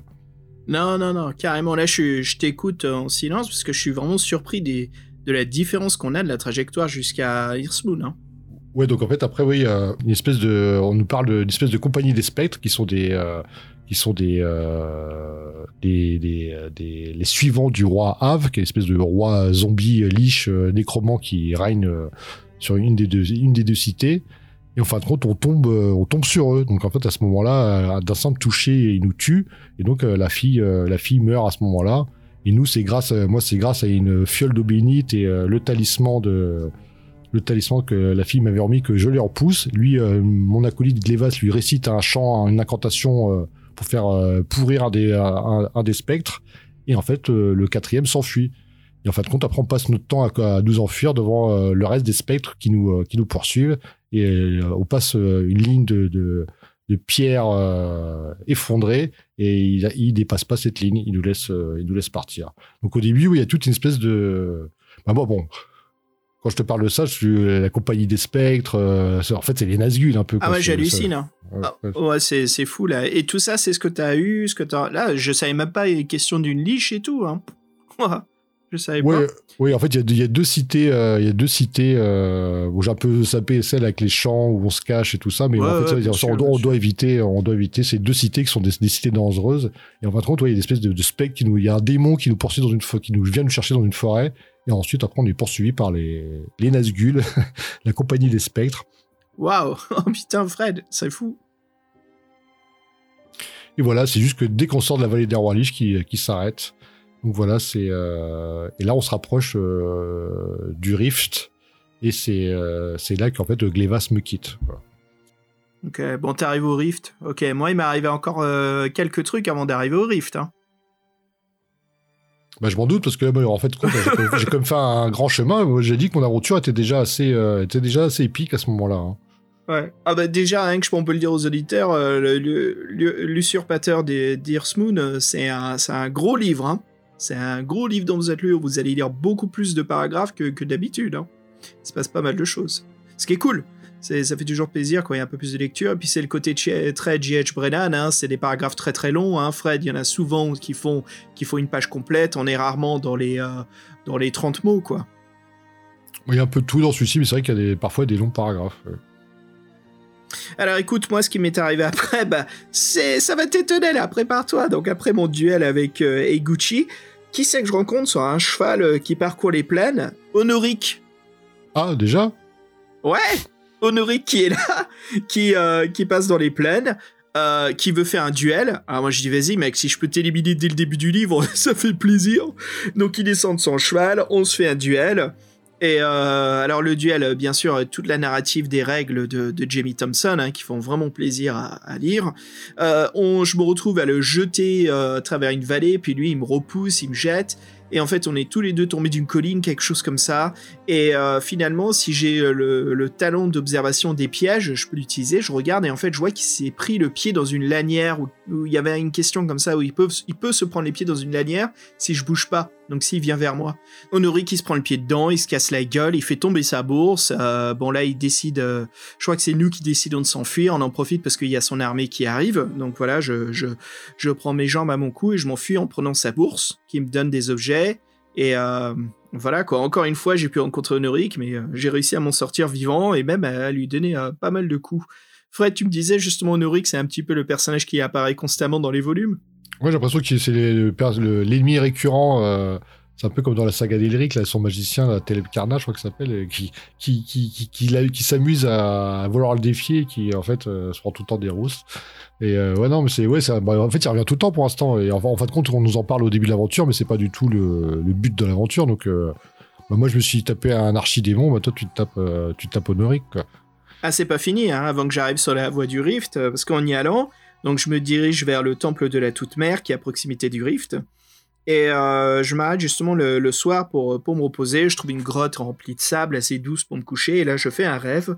Donc j'ai un rêve aussi un peu comme le tien, euh, où je survole la cité d'Irsmoon. Et euh, là, je rencontre en fait le temple où se trouve l'usurpateur avec son trône, mais il y a un golem. Et le golem, il me repousse, il me repousse, et au point où justement j'ai l'impression qu'il est vivant. Et euh, ça me réveille, donc euh, sursaut de cauchemar, et je me rends compte en fait que j'ai dormi plusieurs jours, tellement que j'étais crevé. Donc je décide, euh, voilà, je, gagne des points d'endurance, je crois que j'en gagnais deux ou quatre, un truc comme ça. Je reprends la route, et là en fait je remarque que le golem existe vraiment, Fred, et il est à mes trousses, il se présente vers moi, et il arrive. Donc euh, je commence à lui donner des coups, alors j'évite, c'est un golem, j'évite de lui faire des, euh, des euh, comment dire, des croche-pattes ou autres, donc des, coups de pied euh, au volant ou des choses comme ça, histoire qu'il peut pas me choper. J'arrive à l'assommer un petit peu, mais je me rends compte que je suis pas prêt de le battre, quoi. Et finalement, il faut que je trouve un- une, façon secondaire de, de le tuer. Donc je, je prends, je m'enfuis, je passe plus loin, et en fait je remarque qu'il marche lentement. C'est un peu le zombie. C'est le, le golem qui te poursuit jusqu'à ta mort, et ça me faisait penser au film It Follows. Voilà, un peu ce genre d'ennemi euh, qui va te poursuivre jusqu'à la fin, euh, jusqu'à ce que tu meurs. Je dis ok, je suis fucked. Euh, donc je vais au temple euh, où je prie pour la, pour la, la toute mère qui me dit justement, euh, me donne un indice comme quoi il faut aller vers le rift. Et je lui dis tiens c'est une bonne idée en fait Fred si je l'approche du rift et je le jette Ah dedans. oui. C'est une fausse. Voilà. ouais. Ouais, donc c'est ce que je fais, je m'approche du rift, il arrive, je l'attends patiemment parce que j'avais plusieurs heures euh, d'avance sur lui. Et là, je fais, euh, je fais mon, mon, mon double coup de pied volant hein, qui s'appelle le... Aïe aïe aïe, comment ça s'appelle euh, Le, cheval ailé. Ah, le cheval. Ah non, c'est l'autre. C'est le cheval ailé ouais, que j'ai fait. Et euh, voilà, il perd l'équilibre et il tombe dans le rift. Et là, je me suis débarrassé du golem. Et c'est bien fait parce que Marx, comment il nous écrit ça, Mark Smith, c'est il nous donne le doute constamment. Donc euh, Ninja se pose toujours la question. Euh, Est-ce qu'il est fini le golem? Il nous dit souvent qu'on se tourne derrière nous, qu'on se réveille un matin, on observe s'il y a le golem. On sent vraiment ce côté euh, euh, PTSD en fait euh, de la poursuite du golem quoi. J'ai trouvé ça assez cool comme euh, comme comme détail à l'écriture. Bah, ça me rappelle une scène du deuxième où, euh, où, euh, le premier se finit sur la, la cité qui est le, donjon qui explose et on doit fuir la cité. Et en fait, euh, moi j'étais poursuivi par des chiens. C'était pareil. T'avais plein de paragraphes où tu disais est-ce que tu retournes en arrière, est-ce que tu attends, est-ce que tu montes sur un arbre, est-ce que tu te retournes pour les battre? Et t'avais tout plein de paragraphes de poursuite jusqu'à ce qu'arriver à un lac où tu puissais, où tu pouvais les semer quoi. Ouais, donc ça me rappelle un peu ce, ce passage-là, mais là encore en plus en mieux parce que bon, un golem c'est quand même plus impressionnant que. C'est marrant de dire que tu dois attendre plusieurs heures au rift tant que le truc il arrive. Ouais, c'est drôle. Hein ouais, il nous dit qu'on attend justement un moment avant qu'il arrive, qu'on a le temps de méditer, on a le temps de se poser, de se préparer son attaque. Et euh, c'est pas fini, Fred. Je suis toujours pas arrivé à Earthmoon. J'ai encore fait une troisième rencontre, une quatrième rencontre. Je pense que si t'es au Rift, euh, on a, on a peut-être fait la même rencontre, qui est le, qui est l'espèce de, qui est doré, le chevalier d'or, non? Ouais, Doré, le chevalier d'or. En gros, c'est un paladin, quoi. C'est le mec qui sort direct de l'univers de d'Heroic Fantasy. Euh, bah justement, parle-moi de toi, de ta rencontre avec Doré. Bah de notre rencontre même. Bah en fait, on, le voit dans son armure. En fait, moi, j'ai, il était là, j'attendais qu'il, je faisais rien. J'ai plusieurs paragraphes où j'attendais que c'est lui qui prenne l'initiative. Donc, au bout d'un moment, il se présente. En fin de compte, il dit qu'il est Ouais, c'est vrai. Ouais, ouais. Ouais, pardon, excuse-moi de te couper, mais c'est vrai, ça, il y a un détail dans l'écriture, c'est que d'abord il arrive à cheval, on, on peut choisir d'attendre ou de, de dire quelque chose, d'attaquer, puis après il descend de son cheval, on peut dire encore quelque chose ou attendre, et puis après il y a un troisième choix où enfin là il nous adresse la parole et on peut répondre. Et j'ai trouvé ça vraiment intéressant, cette façon de, de jouer notre personnage, quoi, avec toutes ces options. Bon, en gros, lui, il se la pète un peu, quoi. Il dit qu'en gros, lui, il vient ici, euh, tous les ans, il vient ici euh, quelques temps, parce qu'il attend qu'il y ait des orques, parce qu'en fait, le Rift, c'est une espèce de brèche, euh, c'est la brèche du mal sur, euh, sur ce monde-là, donc il y a des créatures, surtout des orques qui en sortent. Donc lui, il attend à proximité pour, euh, pour tuer de l'orque, comme ça, ils, ils viendront pas, ils viendront pas piller, euh, ouais, les, les villages, quoi. Donc on sait pas trop s'il est complètement fou ou pas. Et donc, en fait, le mec, faut, faut réussir à l'interroger. On parle beaucoup de théologie, en fait, on compare les, les bienfaits des différents euh, dieux. Et donc, moi, il Bah, m'accompagne il nous questionne sur, sur quoi, ouais, hein Il n'hésite Ouais, pas à ouais, nous il- questionner sur, euh, sur son, son, comment dire, sa, sa philosophie. En fait, on peut aussi lui mentir, euh, se présenter sous une fausse identité ou pas, tout ça. Bon, moi, moi, je décide de dire la vérité. Donc, il nous interroge sur Cohen. Et bon, moi, je pense que mes réponses l'ont déçu, parce qu'au bout d'un moment, il dit Bon, bah, j'étais content de te voir, mais bon, en gros, en gros euh, mon devoir m'attend, je vais aller, je vais aller buter de l'orque, quoi. Donc, il m'acco- il m'accompagne pas, il m'accompagne pas jusqu'à Earthmoon. Ah merde, t'as dû rater une question alors, parce que moi justement, Ouais, bah ouais, j'ai dû rater une question. Pourtant, j'avais- pour moi, mes réponses étaient mesurées, euh, et gentilles, mais bon. euh, ouais. il y a un moment justement, il me dit, euh, il comprenait pas, il, il argumentait un petit peu contre la doctrine de Quan, et je lui avais dit justement un- une phrase clé qui est Quan garantit aussi bien la loi que le bien. Et je sais que ça lui avait plu, et on est arrivé justement aux portes de Earthmoon. Et euh, je sens que, que je vais le retrouver, mais ça s'est bien passé, quoi. Toute la balade ensemble, et il m'a dit à bientôt. Euh, justement, il retourne buter de l'orque, mais que ce fut un plaisir, quoi. Ouais, donc moi, non, je... dernière question sur Quan, et ça lui a pas plu, et il est- reparti. Non, non, c'est pas de ce niveau-là, mais franchement, les, les différences étaient subtiles, hein, parce que ça arrive après qu'on ait d'autres euh, d'autres rencontres avec aussi avec des, des dialogues à faire, et c'est vrai que des fois, euh, bon, les réponses, la mauvaise ou la bonne, tu- franchement, c'est difficile de savoir. Bon, il y en a qui sont plus évidentes, mais je trouvais que celle-ci était pas évidente, entre guillemets.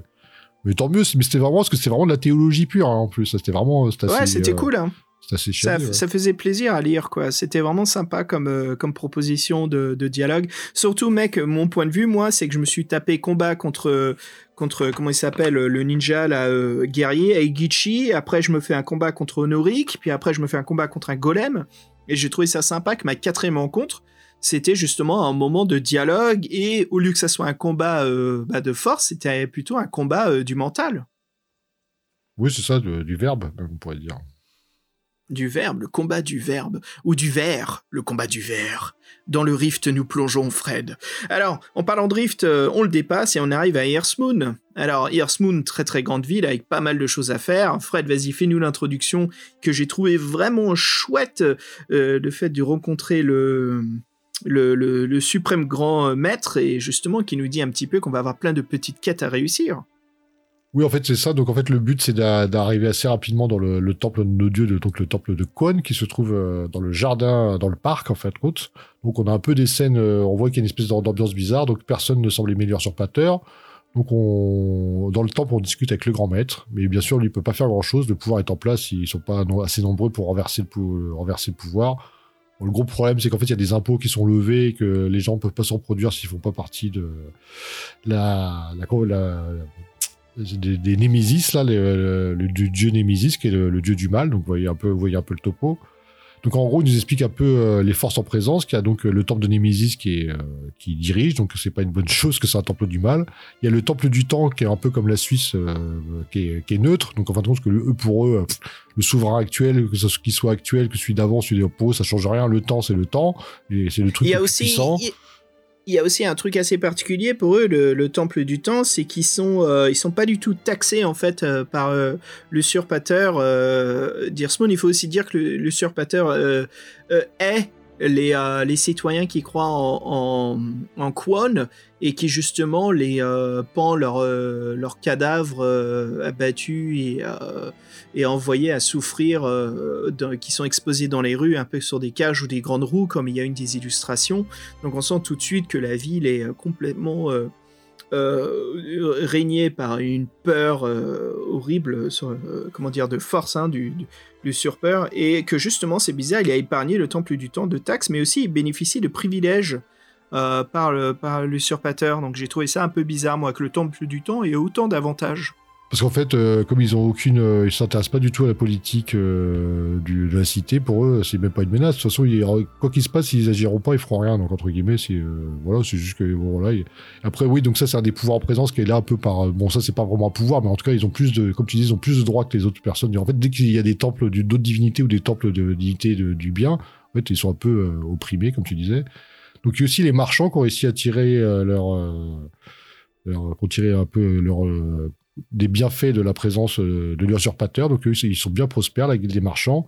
Et en fait, ce qu'il y a aussi, il y a, une spécificité à la ville qui est, qui est, qui est historique, qui est en fait qui est le culte de Dama, qui est, euh, qui est une divinité en fait qui est en fait là pour pour cette ville-là. En fait, c'était l'armée qui s- qui s'occupait de, de garder les portes de la ville, donc qui est, qui est toujours en place, et en fait qui est un peu entre guillemets qui a été euh, qui est qui est lié à, notre famille, qui est lié à notre passé, parce que c'est la cité, c'est notre cité, donc euh, ils, ont été créés avec la cité.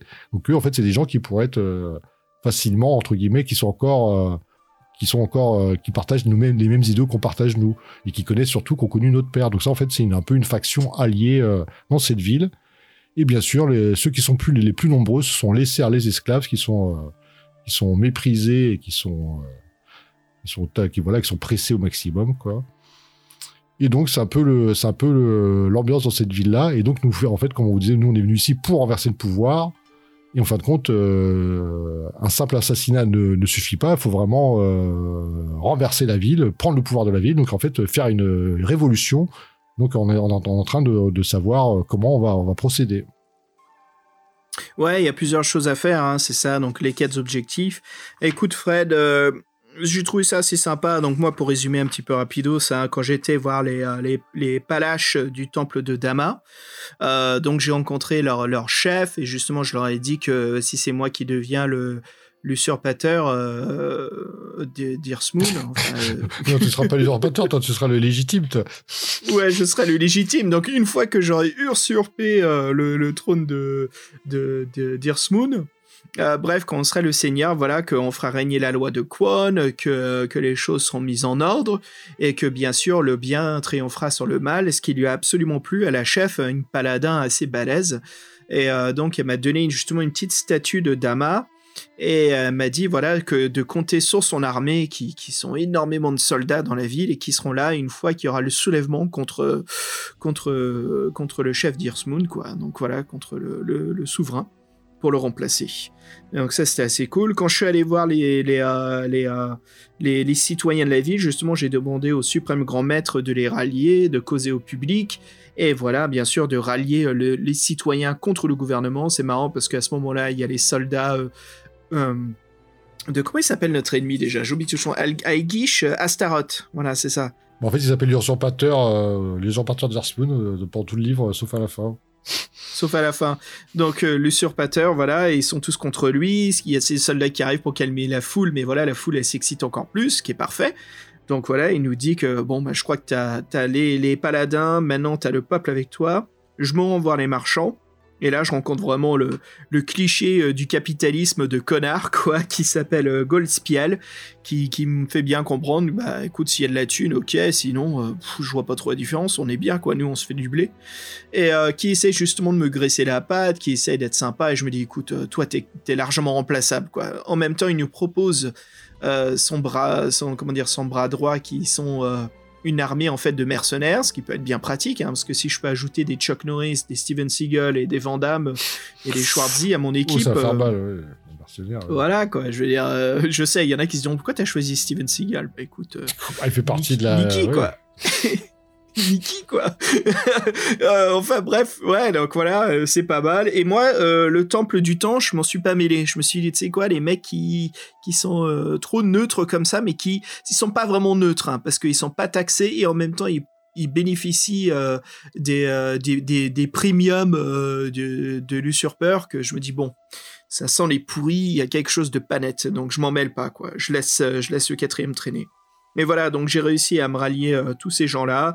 Donc en gros, si je calcule bien, j'ai les femmes paladins, j'ai l'armée de samouraïs qui arrive bientôt, j'ai l'équipe de mercenaires de Chuck Norris, peut-être, hein, qui sont à mes côtés, euh, plus le peuple. Euh, je dis, ok, bon, maintenant il me suffit de trancher la gorge à, à. Bah, en fait, ouais, c'est ça le, le signe de ralliement, ça sera euh, de baisser l'étendard de l'usurpateur et de et voilà de baisser l'étendard du haut, du haut du donjon. Donc ça sera le signe pour que les hostilités commencent. Et donc moi je donc ouais, moi j'ai même pas pris le temps d'aller voir les, les marchands. Je pensais que ça servait à rien. Mais bon, c'est vrai que euh, en fait ça sert pas à grand chose, mais ça te permet juste d'avoir un peu plus de, de background, d'historique de, de, de la ville. Tu verras à la fin, tu verras parce qu'ils apparaissent les- l'équipe de mercenaires Chuck ouais, mais ils apparaissent. euh, Moi, je les ai pas rencontrés. Ils apparaissent quand même. Dans, ils sont quand même apparus dans mon camp. Donc là, j'ai rien fait pour qu'ils apparaissent dans mon camp. Ils sont, ils étaient, dans- ils étaient dans. Ouais, ouais. Donc c'est pour ça que je dis ça change pas grand chose. En compte. Oh merde Bon bah tant pis pour ma gueule Ouais. que je me fais chier pour rien. mais moi, ce que je me souviens juste, c'est qu'en fait, avant de, Ah. avant, d'aller voir tous les contacts, on fait un petit tour des auberges de la ville. Je sais pas si t'as pris le temps. Et en fait, il y en a on t'en Ah, propose, oui. propose quatre. Il y en a une, il y en a une qui m'a fait marrer, c'est qu'en fait, il y a celle où euh, de la, confrérie donc de des méchants là de de Nemesis. Ils sont tous de Nemesis là-dedans, puis on peut faire une partie d'échecs. Les mecs en fait nous causent euh, nous causent euh, parce qu'en fait on sent qu'il y a une espèce de même même ici le climat quand en fait il y a beaucoup de gens ils sont de ils sont de cette secte là juste pour être tranquilles et pour pouvoir euh, faire ce qu'ils veulent. Ils sont pas forcément adeptes adeptes comme on peut l'entendre. Mais quand même, ils nous questionnent et si on donne pas les bonnes réponses, ouais, ça peut être, ça peut être une fin assez rapidement. Moi, je me suis fait avoir. Et euh, donc non, c'était des scènes qui pouvaient être sympas, un peu truculentes, on rencontrait des personnages sympas et ça, permettait, vraiment de, de prendre le pouls de la ville. Donc tout ça fait, donc après en fait il ne reste plus qu'à rentrer euh, dans la forteresse et tuer l'usur- l'usurpateur. Enfin compte là ce qui est bien c'est qu'en fait il y a un espèce de, de voyant qui nous a dit comment faire, par où passer et qu'est-ce qu'il fallait récupérer. Donc en fait on a le mode d'emploi quoi. Ouais, c'est ça. Donc il faut aller dans les cimetières, il faut trouver une fameuse tombe pour entrer à l'intérieur. Et une fois qu'on est à l'intérieur, il faut essayer de trouver justement un anneau magique hein, qui nous aidera euh, à, attaquer euh, et d'abattre euh, l'usurpateur. Donc voilà, on est parti. Alors c'était le passage, c'est la salle du... C'était, je me souviens plus, mais il faut trouver un tombeau spécifique. Alors vas-y, on le trouve quoi. On passe la torche. On est dans le cliché de l'Heroic Fantasy, toujours sympa à lire et à vivre. Euh, on rentre à l'intérieur et mon premier combat, moi, c'était contre un quelqu'un qui se disait être de la guilde des voleurs, euh, pardon, la guilde des marchands, et euh, qui s'appelle Goldspiel. Enfin, de la guilde des marchands qui travaillait avec Goldspiel. Je lui dis, bah tiens, je le connais, toi. Est-ce que Goldspiel il envoie pour nous acheter? Et finalement, je me rends compte que c'est un piège parce que le mec il commence à se transformer et ça devient un loup-garou. Fred, tu l'as rencontré lui aussi? Ah non moi dans les catacombes c'est pas lui. Moi je suis tombé sur trois trolls des cavernes. Voilà. Ah bah je les ai eu après, moi j'ai pas eu de bol, décidément. Je crois que je les ai eu parce que j'ai rencontré Goldspiel qui m'a envoyé un assassin, je pense. Donc, euh, et ce qui est marrant, moi, c'est que je me suis fait mordre pendant le combat, et si je me fais mordre, le, le- le livre me dit une fois que vous l'avez abattu, si vous êtes fait toucher, allez à ce paragraphe-là. Et finalement, mec, j'ai attrapé le, le virus de lycanthropie. Ah, Donc, la je suis lycanthropie devenu, Oh putain, Ouais, bah, bah, tu te fous, tu te fous ma gueule, fous ma gueule. je suis devenu, C'est une blague, ça existe pas. je suis devenu un loup-garou, mec. Bon, arrête. Donc je pense que ça va être dans les prochains volumes. Mais non, mais là, c'était passé, t'as changé de paradigme, comme on dit. Là, c'est même plus le ninja, là, c'est le ninja sais. Il faut, faut qu'ils arrêtent. Non, mais un mec, c'est encore mieux que le ninja. Je suis le, je suis le, je suis le, le ninja. Moi, non seulement je suis stealth, mais à la nuit, je deviens une bête d'attaque incroyable. Bon, bref. Attends, Ouais, juste, je suis devenu tu- loup-garou, quoi. as- Ah, t'as- t'as pas les bonus, ils te disent juste que- juste qu'un jour, ils diront t'es loup-garou, et puis tu vas tout défoncer, quoi. Oh, Ouais, suis- mais comment ça se fait que juste le fait d'aller voir les marchands, ça donne ça Mais je, je suis dégoûté. Ah, voilà, bref. Avec le lotus, ouais, c'était une fleur de lotus, je crois que c'est ça, lotus blanc. Bref, alors voilà. euh, ah, c'est eux euh, qui, te, après c'est eux ça. qui te donnent la fleur jaune. que plusieurs fois, on me demandait est-ce que vous avez une fleur jaune? Je fais bah non, j'ai pas de fleur jaune. Ah, Oui, c'est ça, une fleur de lotus, j'ai oublié exactement comment ça s'appelait, ouais. Bah écoute, euh, moi voilà, j'ai eu mon combat de loup-garou et je suis devenu werewolf. Alors toi, vas-y, raconte-moi comment t'as géré les trois trolls. Bah simple, en fait, j'ai euh, les joué discrète, j'ai jeté euh, de la poudre éclair dans le feu, comme ça, ça les a aveuglés. J'ai pu me mettre dans un endroit, en fait, ils pouvaient passer que euh, un par un. Et là, en fait, il y a le plus costaud qui est arrivé. Et puis là, je lui fais ma, ma nouvelle technique, le jugu là, euh, point point vito. Euh, ouais, euh, un seul coup de pied, un coup, un coup d'orteil euh, dans la dans la dans la pomme d'Adam. Il s'est écroulé euh, de tout son long. Et comme ils ont vu que leur euh, le plus costaud s'est fait défoncer en un coup, bah ils me laissent partir. Voilà. Et en fait, après, je, tombe sur une salle secrète et euh, c'est là, en fait, quel tombeau. Et, euh, et en fait, c'est là que faut traverser des flammes euh, magiques qui nous obligent à dépenser un point de, force intérieure pour ma part. Et c'est là qu'on récupère l'anneau qui, l'anneau qui va nous aider. Cool. Euh, Moi, j'ai bu une potion justement que j'avais récupérée. euh, je crois que c'était justement dans le sac de euh, De euh, Noric. de, de Noric. Ouais, c'était dans le sac de Noric. J'avais une potion en fait que j'ai pu consommer qui me protège en fait contre les flammes qui brûlent que le- l'esprit, l'âme. Et donc j'ai pu récupérer justement l'anneau d'or orné de rubis. Moi, je l'ai récupéré aussi, mais j'ai dû dépenser un point de force intérieure à cause de la douleur. Euh, bon, j'ai j'ai pas perdu de point de vie, mais oui, c'était une phase euh, un peu euh, délicate. Et en fait, après, ça après- fait- c'était très Indiana Jones et euh, la, la dernière croisade. hein. Oui, ouais, c'est une référence qui revient souvent dans les années 80. Et c'est vrai qu'après, il y, a une- il y a une porte. Je, je crois qu'on est obligé de passer par une porte en chaîne. Si Ouais, là où il y a le, le Mind Frayer, en gros. Ah je sais pas si lui, tu euh, connais ce euh, monstre. Ouais, non, mais je, là, ils l'ont nommé le vieux. En fait, c'est une race ancienne. C'est le chef des démons qui est au service, de- au, service, au service du mal. Donc, c'est une race. euh, ah Ouh Innommable. Euh, et puis d'ailleurs, moi, c'est un Mindfrayer. Alors, ceux qui jouent à Donjons et Dragons, ou qui vous connaissez les anciennes éditions, le Mindfrayer, c'est ce monstre avec une tête de l'appel de Toulouse, hein, de Toulouse, avec des tentacules au niveau du menton. Et ils sont connus parce qu'ils ont plein de sortilèges euh, euh, hypnotiques et contrôle de l'âme et de l'esprit. Justement, on fait un énorme duel de l'esprit contre lui. Moi, j'ai dû dépenser deux points euh, de force mentale pour arriver à bout de ces sortilèges. Et mais là, encore une fois, Fred, tu vois, je, re- je reviens à ce que je disais au début, que le monde d'Orbe, en fait, c'est l'un des mondes de l'univers Donjons et Dragons. Et là, tu vois, on voit un paladin qui combat des orques qui sort du portail. euh, et puis maintenant, on rencontre un Mindfrayer. Je suis absolument sûr et certain maintenant que Mark Smith ne le dit pas, mais le monde d'Orbe fait partie de Donjons et Dragons. Donc, euh, bref, je résiste à sa, sa- sa- avec ma force intérieure, à ses attaques mentales, et à la fin, il nous envoie carrément un double de nous. Mais bien sûr, il faut pas, faut pas, comment dire, il faut Oui, pas faut tomber pas dans le piège. Ce n'est qu'une illusion. Voilà, donc je fonce sur lui, et puis il se, dis- il se disparaît, il disparaît encore une fois. Alors je me demande est-ce que ça va être comme Ah euh, oui, c'est- est-ce qu'on ouais, va le retrouver futur, plus tard? futur honorique. Il y a, il y a un jour, ils sont tous les deux ensemble en train de parler sur nous. On aura les oreilles qui siffleront, tu vas voir. ah, je te jure, quoi. Et euh, donc voilà, après, ça nous amène donc dans la salle du trône. Fred, ça y est, on est en face de l'usurpateur qui se nomme, enfin, qui se présente en tant que Astaroth. En fait, on, en fait, on, nous, on sait juste que c'est l'usurpateur. C'est un peu, entre guillemets, une légende. Donc, on arrive dans la salle du trône. Il est seul. Là, il se retourne. On voit son regard glacé. Et en fin de compte, son apparence humaine dure une seconde. Parce qu'en fait, il se transforme en archidémon, euh, en duc des enfers. La couverture. Astaroth, ouais, le, la bestialité euh, personnifiée. Donc là, on emmène, euh, on emmène pas large. Et donc, en fait, bah là, le combat, euh, le combat débute. Et là, bon, euh, en fin de compte, euh, bon, au bout de deux assauts, euh, ça, en gros, ça, il y a une pause. Il nous projette contre une statue. Et là, il fait appel à un, à un de ses sbires, qui est une espèce de centaure qui s'appelle le faucheur. Le faucheur. Le faucheur, ouais.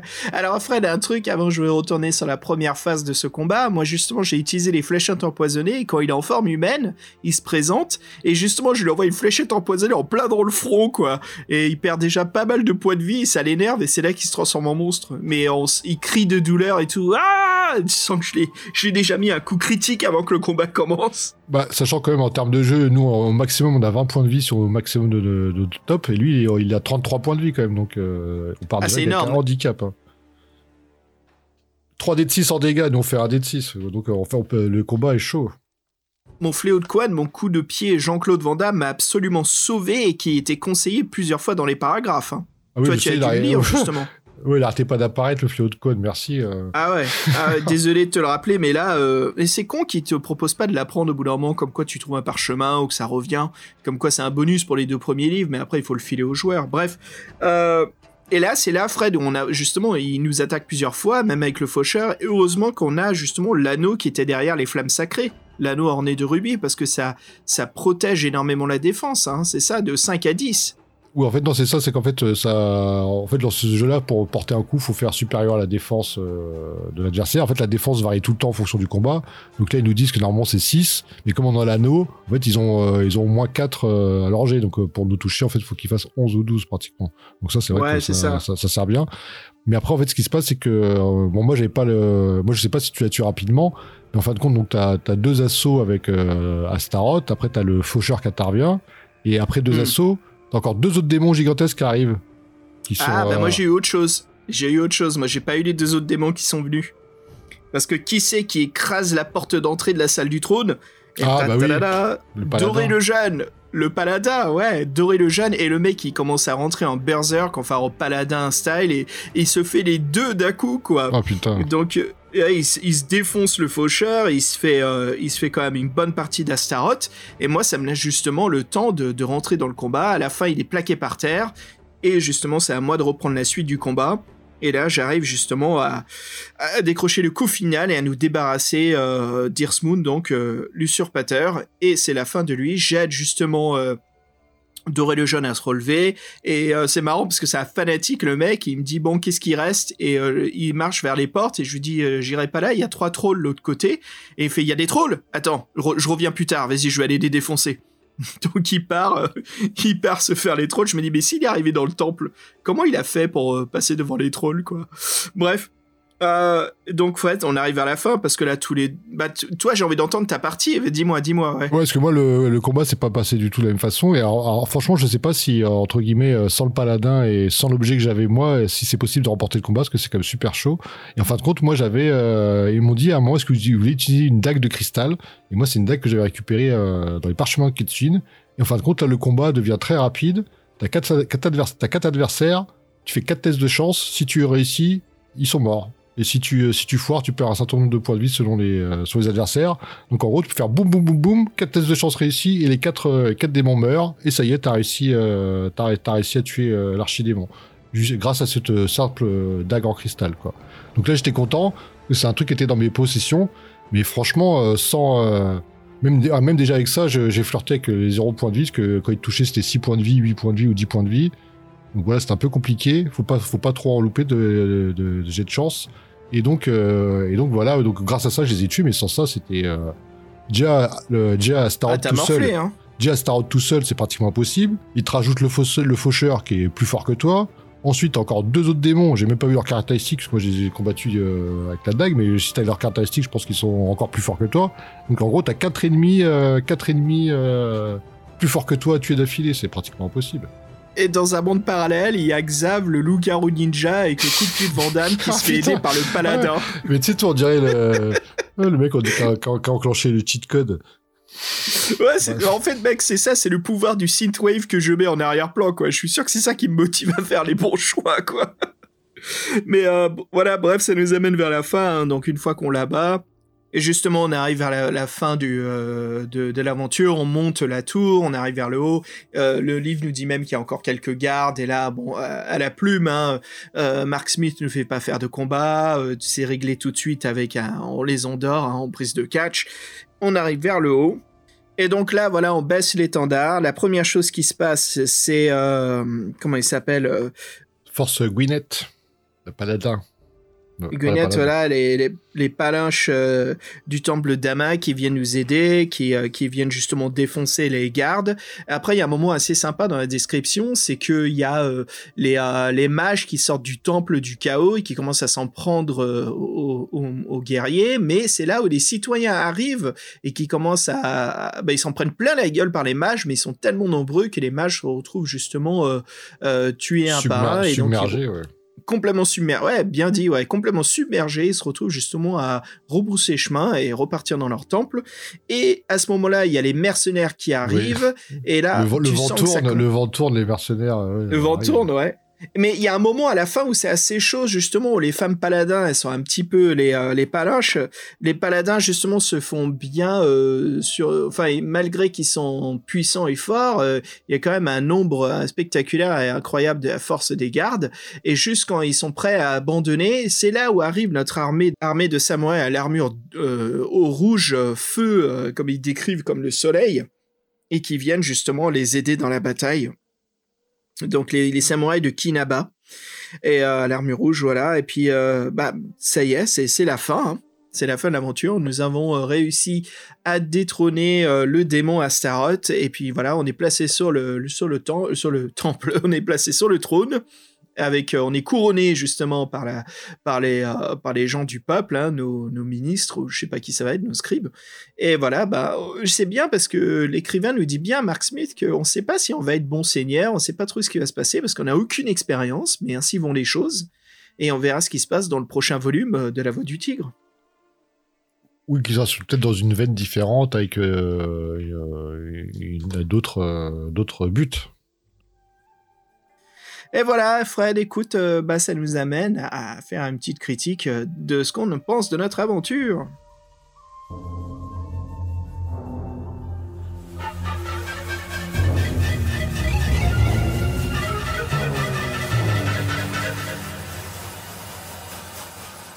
Écoute mec, pour ma part, franchement, moi je me suis bien éclaté. Euh, Ce troisième volume euh, de l'usurpateur euh, d'Earthmoon, hein, euh, La Voix du Tigre, volume 3, je vais être sincère, je me suis bien éclaté dans les deux, mais je crois que celui-ci, c'est celui qui me, qui me, qui me botte. C'est celui qui me donne vraiment envie de, de- d'être à fond dans l'aventure du ninja et d'avoir envie, en fait, de, lire la suite. Je me suis retrouvé, en fait, euh, six ans plus tard, c'est ça, comme on disait, à, développer, en fait, euh, à une passion, en fait, pour la voix du tigre et je me dis, ok, là, je suis à fond, là, je scotche.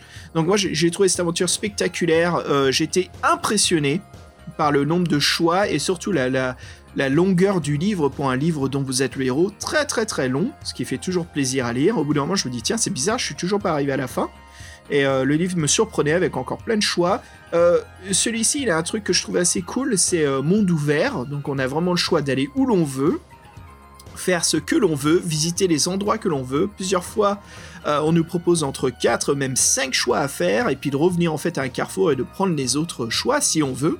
Donc à chaque fois avec des mini-quêtes. Ce jeu aussi nous introduit des mini-quêtes à réaliser.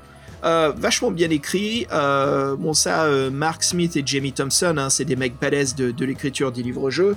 Ils savent très bien nous représenter le monde d'Orbe. Ils l'ont fait dans les deux précédents volumes, là encore plus.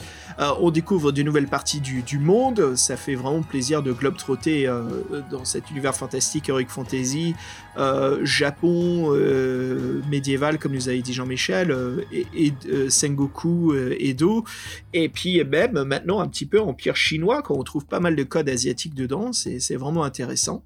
Euh, à part les illustrations j'étais déçu, moi j'ai trouvé que ce troisième volume de La Voix du Tigre est, un délice, tout simplement un vrai plaisir à lire. Et Fred, en écoutant ta partie de l'aventure, je me rends compte que d'où Jésus, il y a vraiment, il y a vraiment de quoi relire l'aventure tellement qu'il peut se passer de choses différentes.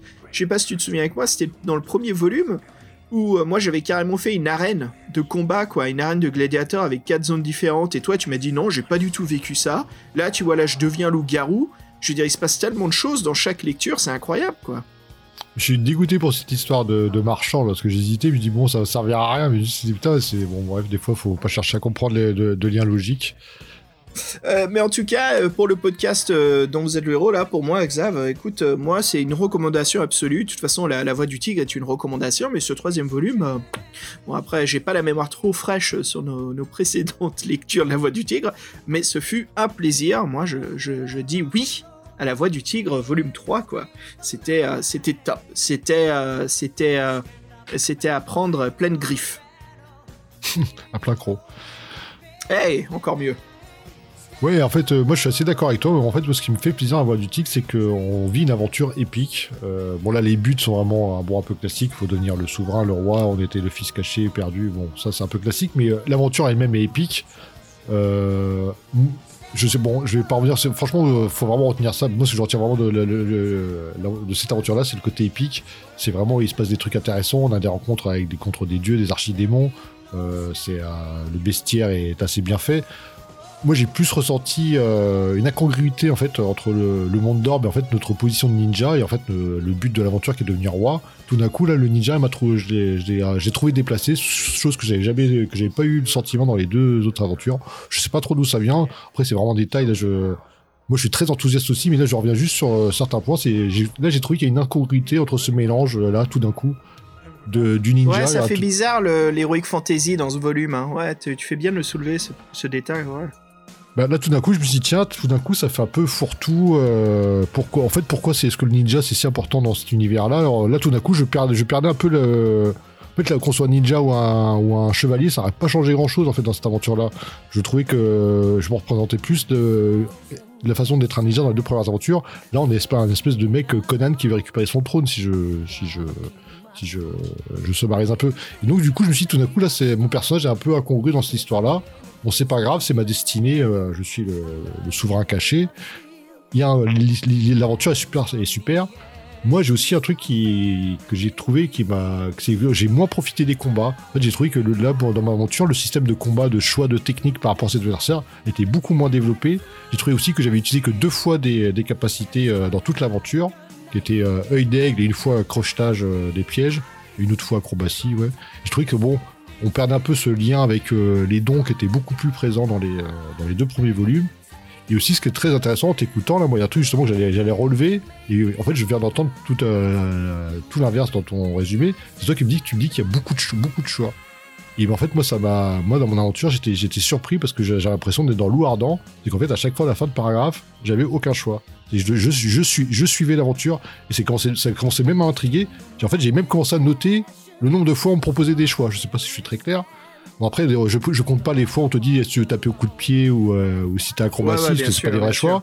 Des choix Ça- narratifs, quoi. Ouais. Des choix qui Des, des vrais, des vrais choix, des vrais choix narratifs. Donc en plus, j'ai compté les deux premiers par rapport à l'armée et quel chemin on prend. Ils sont pas, oui, qui sont des choix, mais qui sont pas vraiment des choix dans, dans l'aventure. Et en fin de compte, euh, j'ai pas, bon, et j'ai compté à la, en faisant toute l'aventure. Bon, j'avais peut-être oublié quelques-uns, j'ai pas fait de façon systématique, mais ça représente, j'ai fait que 25 choix dans toute l'aventure. Ah ouais, putain, c'est quasiment que dalle. Et non, c'est que dalle. Moi, j'ai suivi, euh, j'ai suivi une trame en fait. J'ai Oh, suivi c'est trame. bizarre, toi. Ouais, mais déjà, t'as pas eu ce fameux duel dans les bois où t'as plein de façons d'attaquer. euh, comment il s'appelle euh, Eigichi. Ouais, c'est vrai que tous les deux, on a eu. J'y pense, hein, c'est vrai.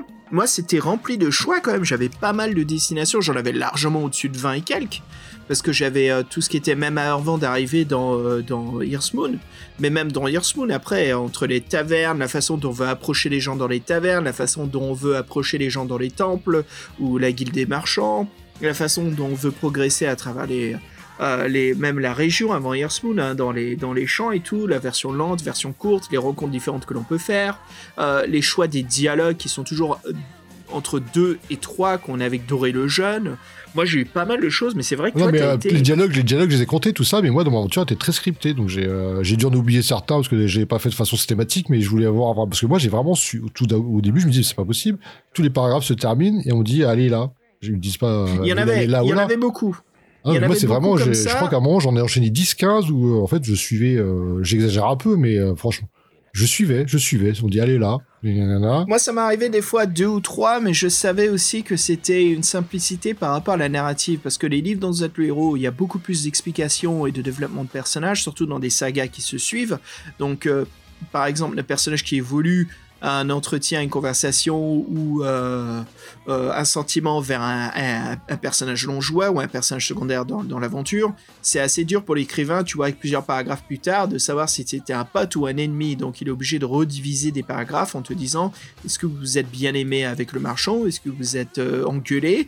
Et je sais que souvent les paragraphes sont plus lents, comme ça ils résument un peu tout, ce qui t'évite de faire des choix plus tard pour te révéler encore plus leur attitude. Donc c'est une façon simpliste de d'aider dans les livres-jeux cette complexité-là qui est euh, pour l'écrivain de comment faire en sorte qu'il y ait une mémoire intérieure dans le livre qui te rappelle si tu t'entendais bien avec les gens ou pas. Et donc la triche souvent c'est de donner des items et de faire appel à l'utilisation de ces items qui veut dire ah si tu as eu cet item ça veut dire que tu t'es bien entendu.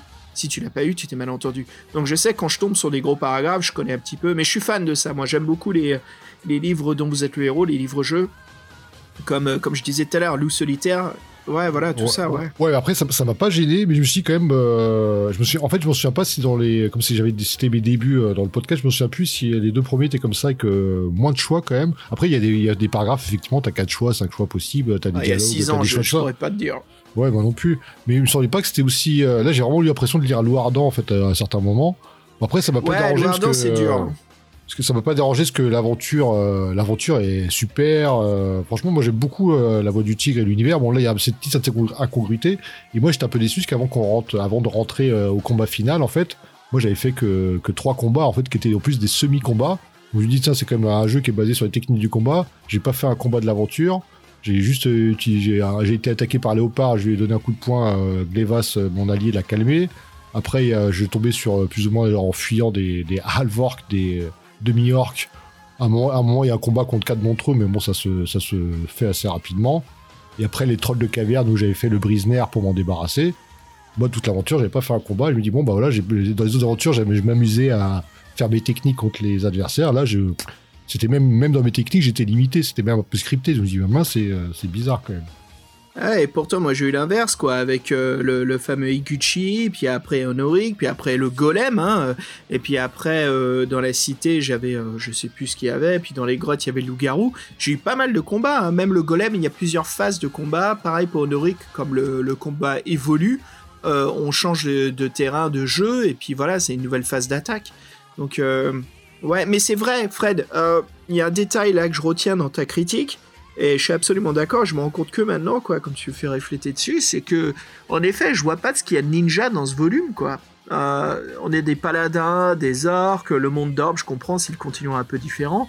Après, pourquoi pas, c'est comme le vrai continent de nous, hein, et je veux dire, il n'y a pas...